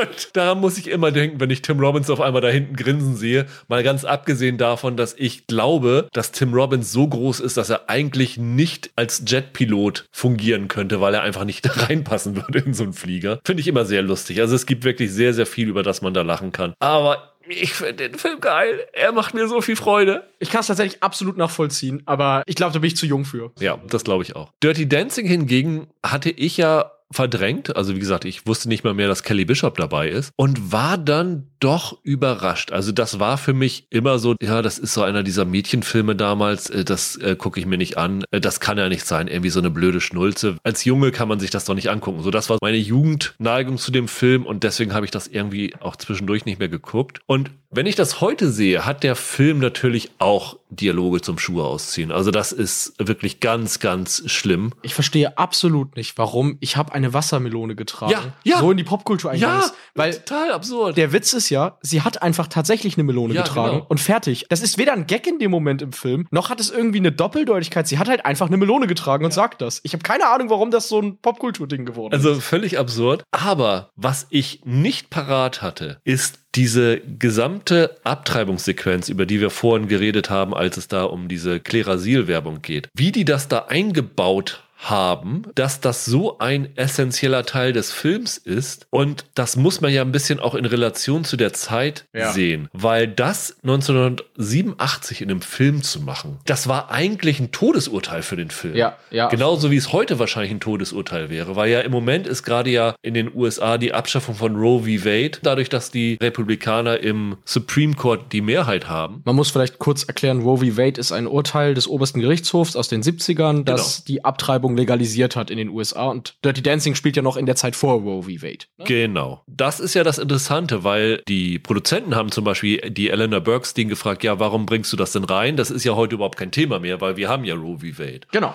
Und sie hat gesagt, ja, aber wer weiß, wie lange. Sie hat das tatsächlich schon mit einer erschreckenden Vorhersage versehen, das da unterzubringen. Und es gibt viele Filme, die Abtreibung thematisieren, aber dann das nicht durchgeführt wird. Und das hier ist ja eine illegale Abtreibung, die hier durchgeführt wird. Von der man jetzt nicht sieht, aber bei der man hinterher ja hört, wie sie dann vorgenommen wurde. Die Genau. war ja bei so einer Art Scharlatanarzt, der dann Richtig. da, ich glaube, sie sagt mit einem Steakmesser Ja, oder genau. so, dann irgendwie da an ihr rumhantiert hat. Coathanger, also mit einem Kleiderbügel. Das ist in der Beschreibung schon so drastisch, dass dieser Film wirklich zeigt, aus heutiger Sicht, was das bedeutet, dass dann halt wahrscheinlich in den USA wieder vermehrt es zu illegalen Abtreibungen kommt, mit halt dieser extremen Gefahr für das Leben der Frau. Diese Figur von dem Jerry Orbach, der, der den Vater von der Baby spielt, der ja ein Arzt ist und das Angucken der hilft, das ist ja auch eine Sache. Zu der Zeit hätte er dafür seine Arztlizenz verlieren können, dafür, dass er da überhaupt sozusagen in der Nachbetreuung dabei war, auch wenn er selber die Abtreibung nicht durchgeführt hat. Das mit dem zu sehen, was heute abläuft, finde ich auf einmal Dirty Dancing als so eine soziale, gesellschaftliche Betrachtung hat ja eine Dimension, die ich vorher überhaupt nicht erwartet hatte bei dem Film. Also das finde ich wirklich bemerkenswert aus heutiger Sicht. Der kam jetzt auch im Mai 22 wieder so ein bisschen hoch. Also ich glaube, in, in der Glamour gab es einen Artikel von einer Elizabeth Logan, der hieß Don't forget that Dirty Dancing has a powerful pro-choice message. Ja. Und Jennifer Grey ist dann auch irgendwo in einer Show zu Gast gewesen, an dem Tag, an dem das bekannt wurde, dass Roe v. Wade wohl abgeschafft werden soll. Da hat sie auch irgendwie gesagt, sie sei halt entsetzt davon, dass wir uns in der Hinsicht zurückentwickeln und dass der Film dadurch jetzt wieder so besonders pikant ist Ja. mit diesem Thema. Ich finde auch, das ist tatsächlich ein Aspekt, von dem ich nicht wusste, dass er in Dirty Dancing stattfindet. Von dem her, was man von dem Film auch so kennt, ohne ihn gesehen zu Ja. haben. Was mich überrascht hat, weil es ja an sich auch in einer romantischen Tanzfilmkomödie, würde man jetzt erstmal denken, da hat das eigentlich gar keinen Platz, da, da gehört das eigentlich gar nicht hin. Ja. Und tatsächlich sind diese Szenen gut gespielt und auch sehr sensibel geschrieben. Das muss man dem Film tatsächlich Ja. hoch anrechnen, finde ich. Ansonsten muss ich leider sagen, ist der halt auch ganz schön gealtert. Ist nicht ganz schön gealtert, würde ich eher sagen. Ja, nee, genau, ist nicht schön gealtert. Die Geschlechterklischees hier sind ganz schön meterdick. Der Johnny, der starke Mann, der die schwache Baby da beschützen muss und sich dann auch mit irgendeinem Typen prügelt. Oder generell, ne, die Tatsache, dass da ein 17-jähriges Mädel rumläuft, die von allen irgendwie Baby genannt wird. Ich weiß, sie sagt im Film, sie will so genannt werden, aber ich habe jedes Mal irgendwie Gänsehaut bekommen, wenn einer der deutlich älteren Typen sie mit Ey Baby anspricht. Ist lange her sowas, wenn du weißt, was ich meine. Und auch sonst, dafür, dass der bekannt ist als so ein romantischer Liebesfilm, fand ich die Romanze gar nicht mal so glaubwürdig. Nee, überhaupt nicht. Er mag sie am Anfang überhaupt nicht, dann tanzen sie ein bisschen, du hast den Eindruck, er mag sie immer noch nicht und auf einmal liegen sie im Bett zusammen und ich habe keine Ahnung, wo das herkam. Das kommt komplett aus dem Nichts für mich. Das ist ein bisschen bei Top Gun aber auch das Problem. Ne? Also die Liebesgeschichten in den beiden Filmen sind so ein bisschen das Unglaubwürdige dabei. Ja, bei Top Gun ist das wurscht. Den Ja. guckst du ja, Ja, weil du klar, irgendwelche klar, Flugzeuge am klar. Himmel sehen willst. Das ist komplett Banane. Also da denkst du halt, okay, die sind beide attraktiv, dann gehen sie auch in die Kiste irgendwann. Aber Dirty Dancing ist ein Liebesfilm und ich habe keine Ahnung, warum die beiden füreinander was empfinden. Diese Liebesgeschichte beginnt ja erst in der zweiten Hälfte von dem Ja, Film. Ne? Also vorher ist es ja nicht so. Also fand ich irgendwie dann doch schon. Aber es ist eher so ein Sommerflirt. Ne? Also man kann, glaube ich, nicht davon ausgehen, dass die beiden nach diesem Film, wenn der Abspann gelaufen ist, auf ewigen Zeiten zusammen sind, glaube ich. Schon klar, das stimmt schon. Was noch ein Problem für mich war, ist, die Johnny-Figur ist ganz schön unsympathisch. Also der ist erstens deutlich älter als die Grey und ich habe wirklich keine Ahnung, warum die Baby unbedingt minderjährig sein musste. Kann sie nicht 18 oder 19 sein? Muss sie wirklich explizit minderjährig Wahrscheinlich, sein? weil man mit 18 nicht mehr mit den Eltern in Urlaub fährt. Keine ja, Ahnung. nee. Ich finde es immer merkwürdig. Es wird ja auch mehrfach betont, dass sie minderjährig ist und der Johnny ist ja schon, keine Ahnung, wie alt ist der? Der ist bestimmt zehn Jahre älter als sie, oder? Ja, ja. Also, und dann kommt halt noch dazu, wie er sich ihr gegenüber in dieser, als es dann eine Beziehung wird, verhält. Ja, Nobody puts baby in a corner ist ein ganz schöner Satz am Ende, aber nee, ich weiß nicht. Ich hatte bei dem Typ sehr ungutes Gefühl. Ich fand es schauspielerisch auch einfach nicht gut. Ne? Also Jennifer Grey fand ich nicht gut und Patrick Swayze fand ich ehrlich gesagt auch nicht gut. Der tanzt sensationell gut, aber schauspielerisch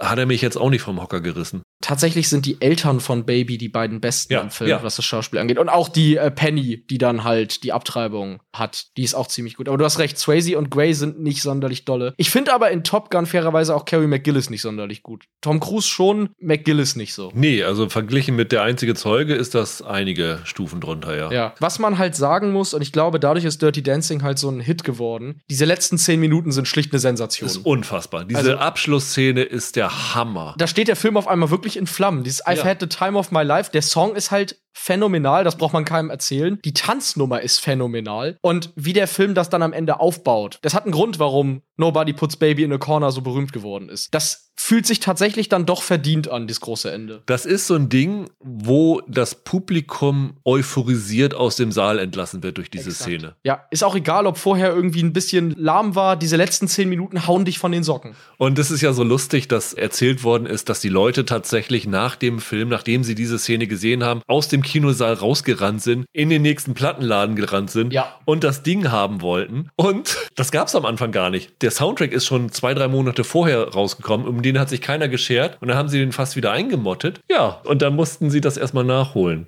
Sehr lustig. Da Ja. kann ich absolut nachvollziehen. Dann lass uns zu unserem letzten Duell kommen. Quiz-Duell.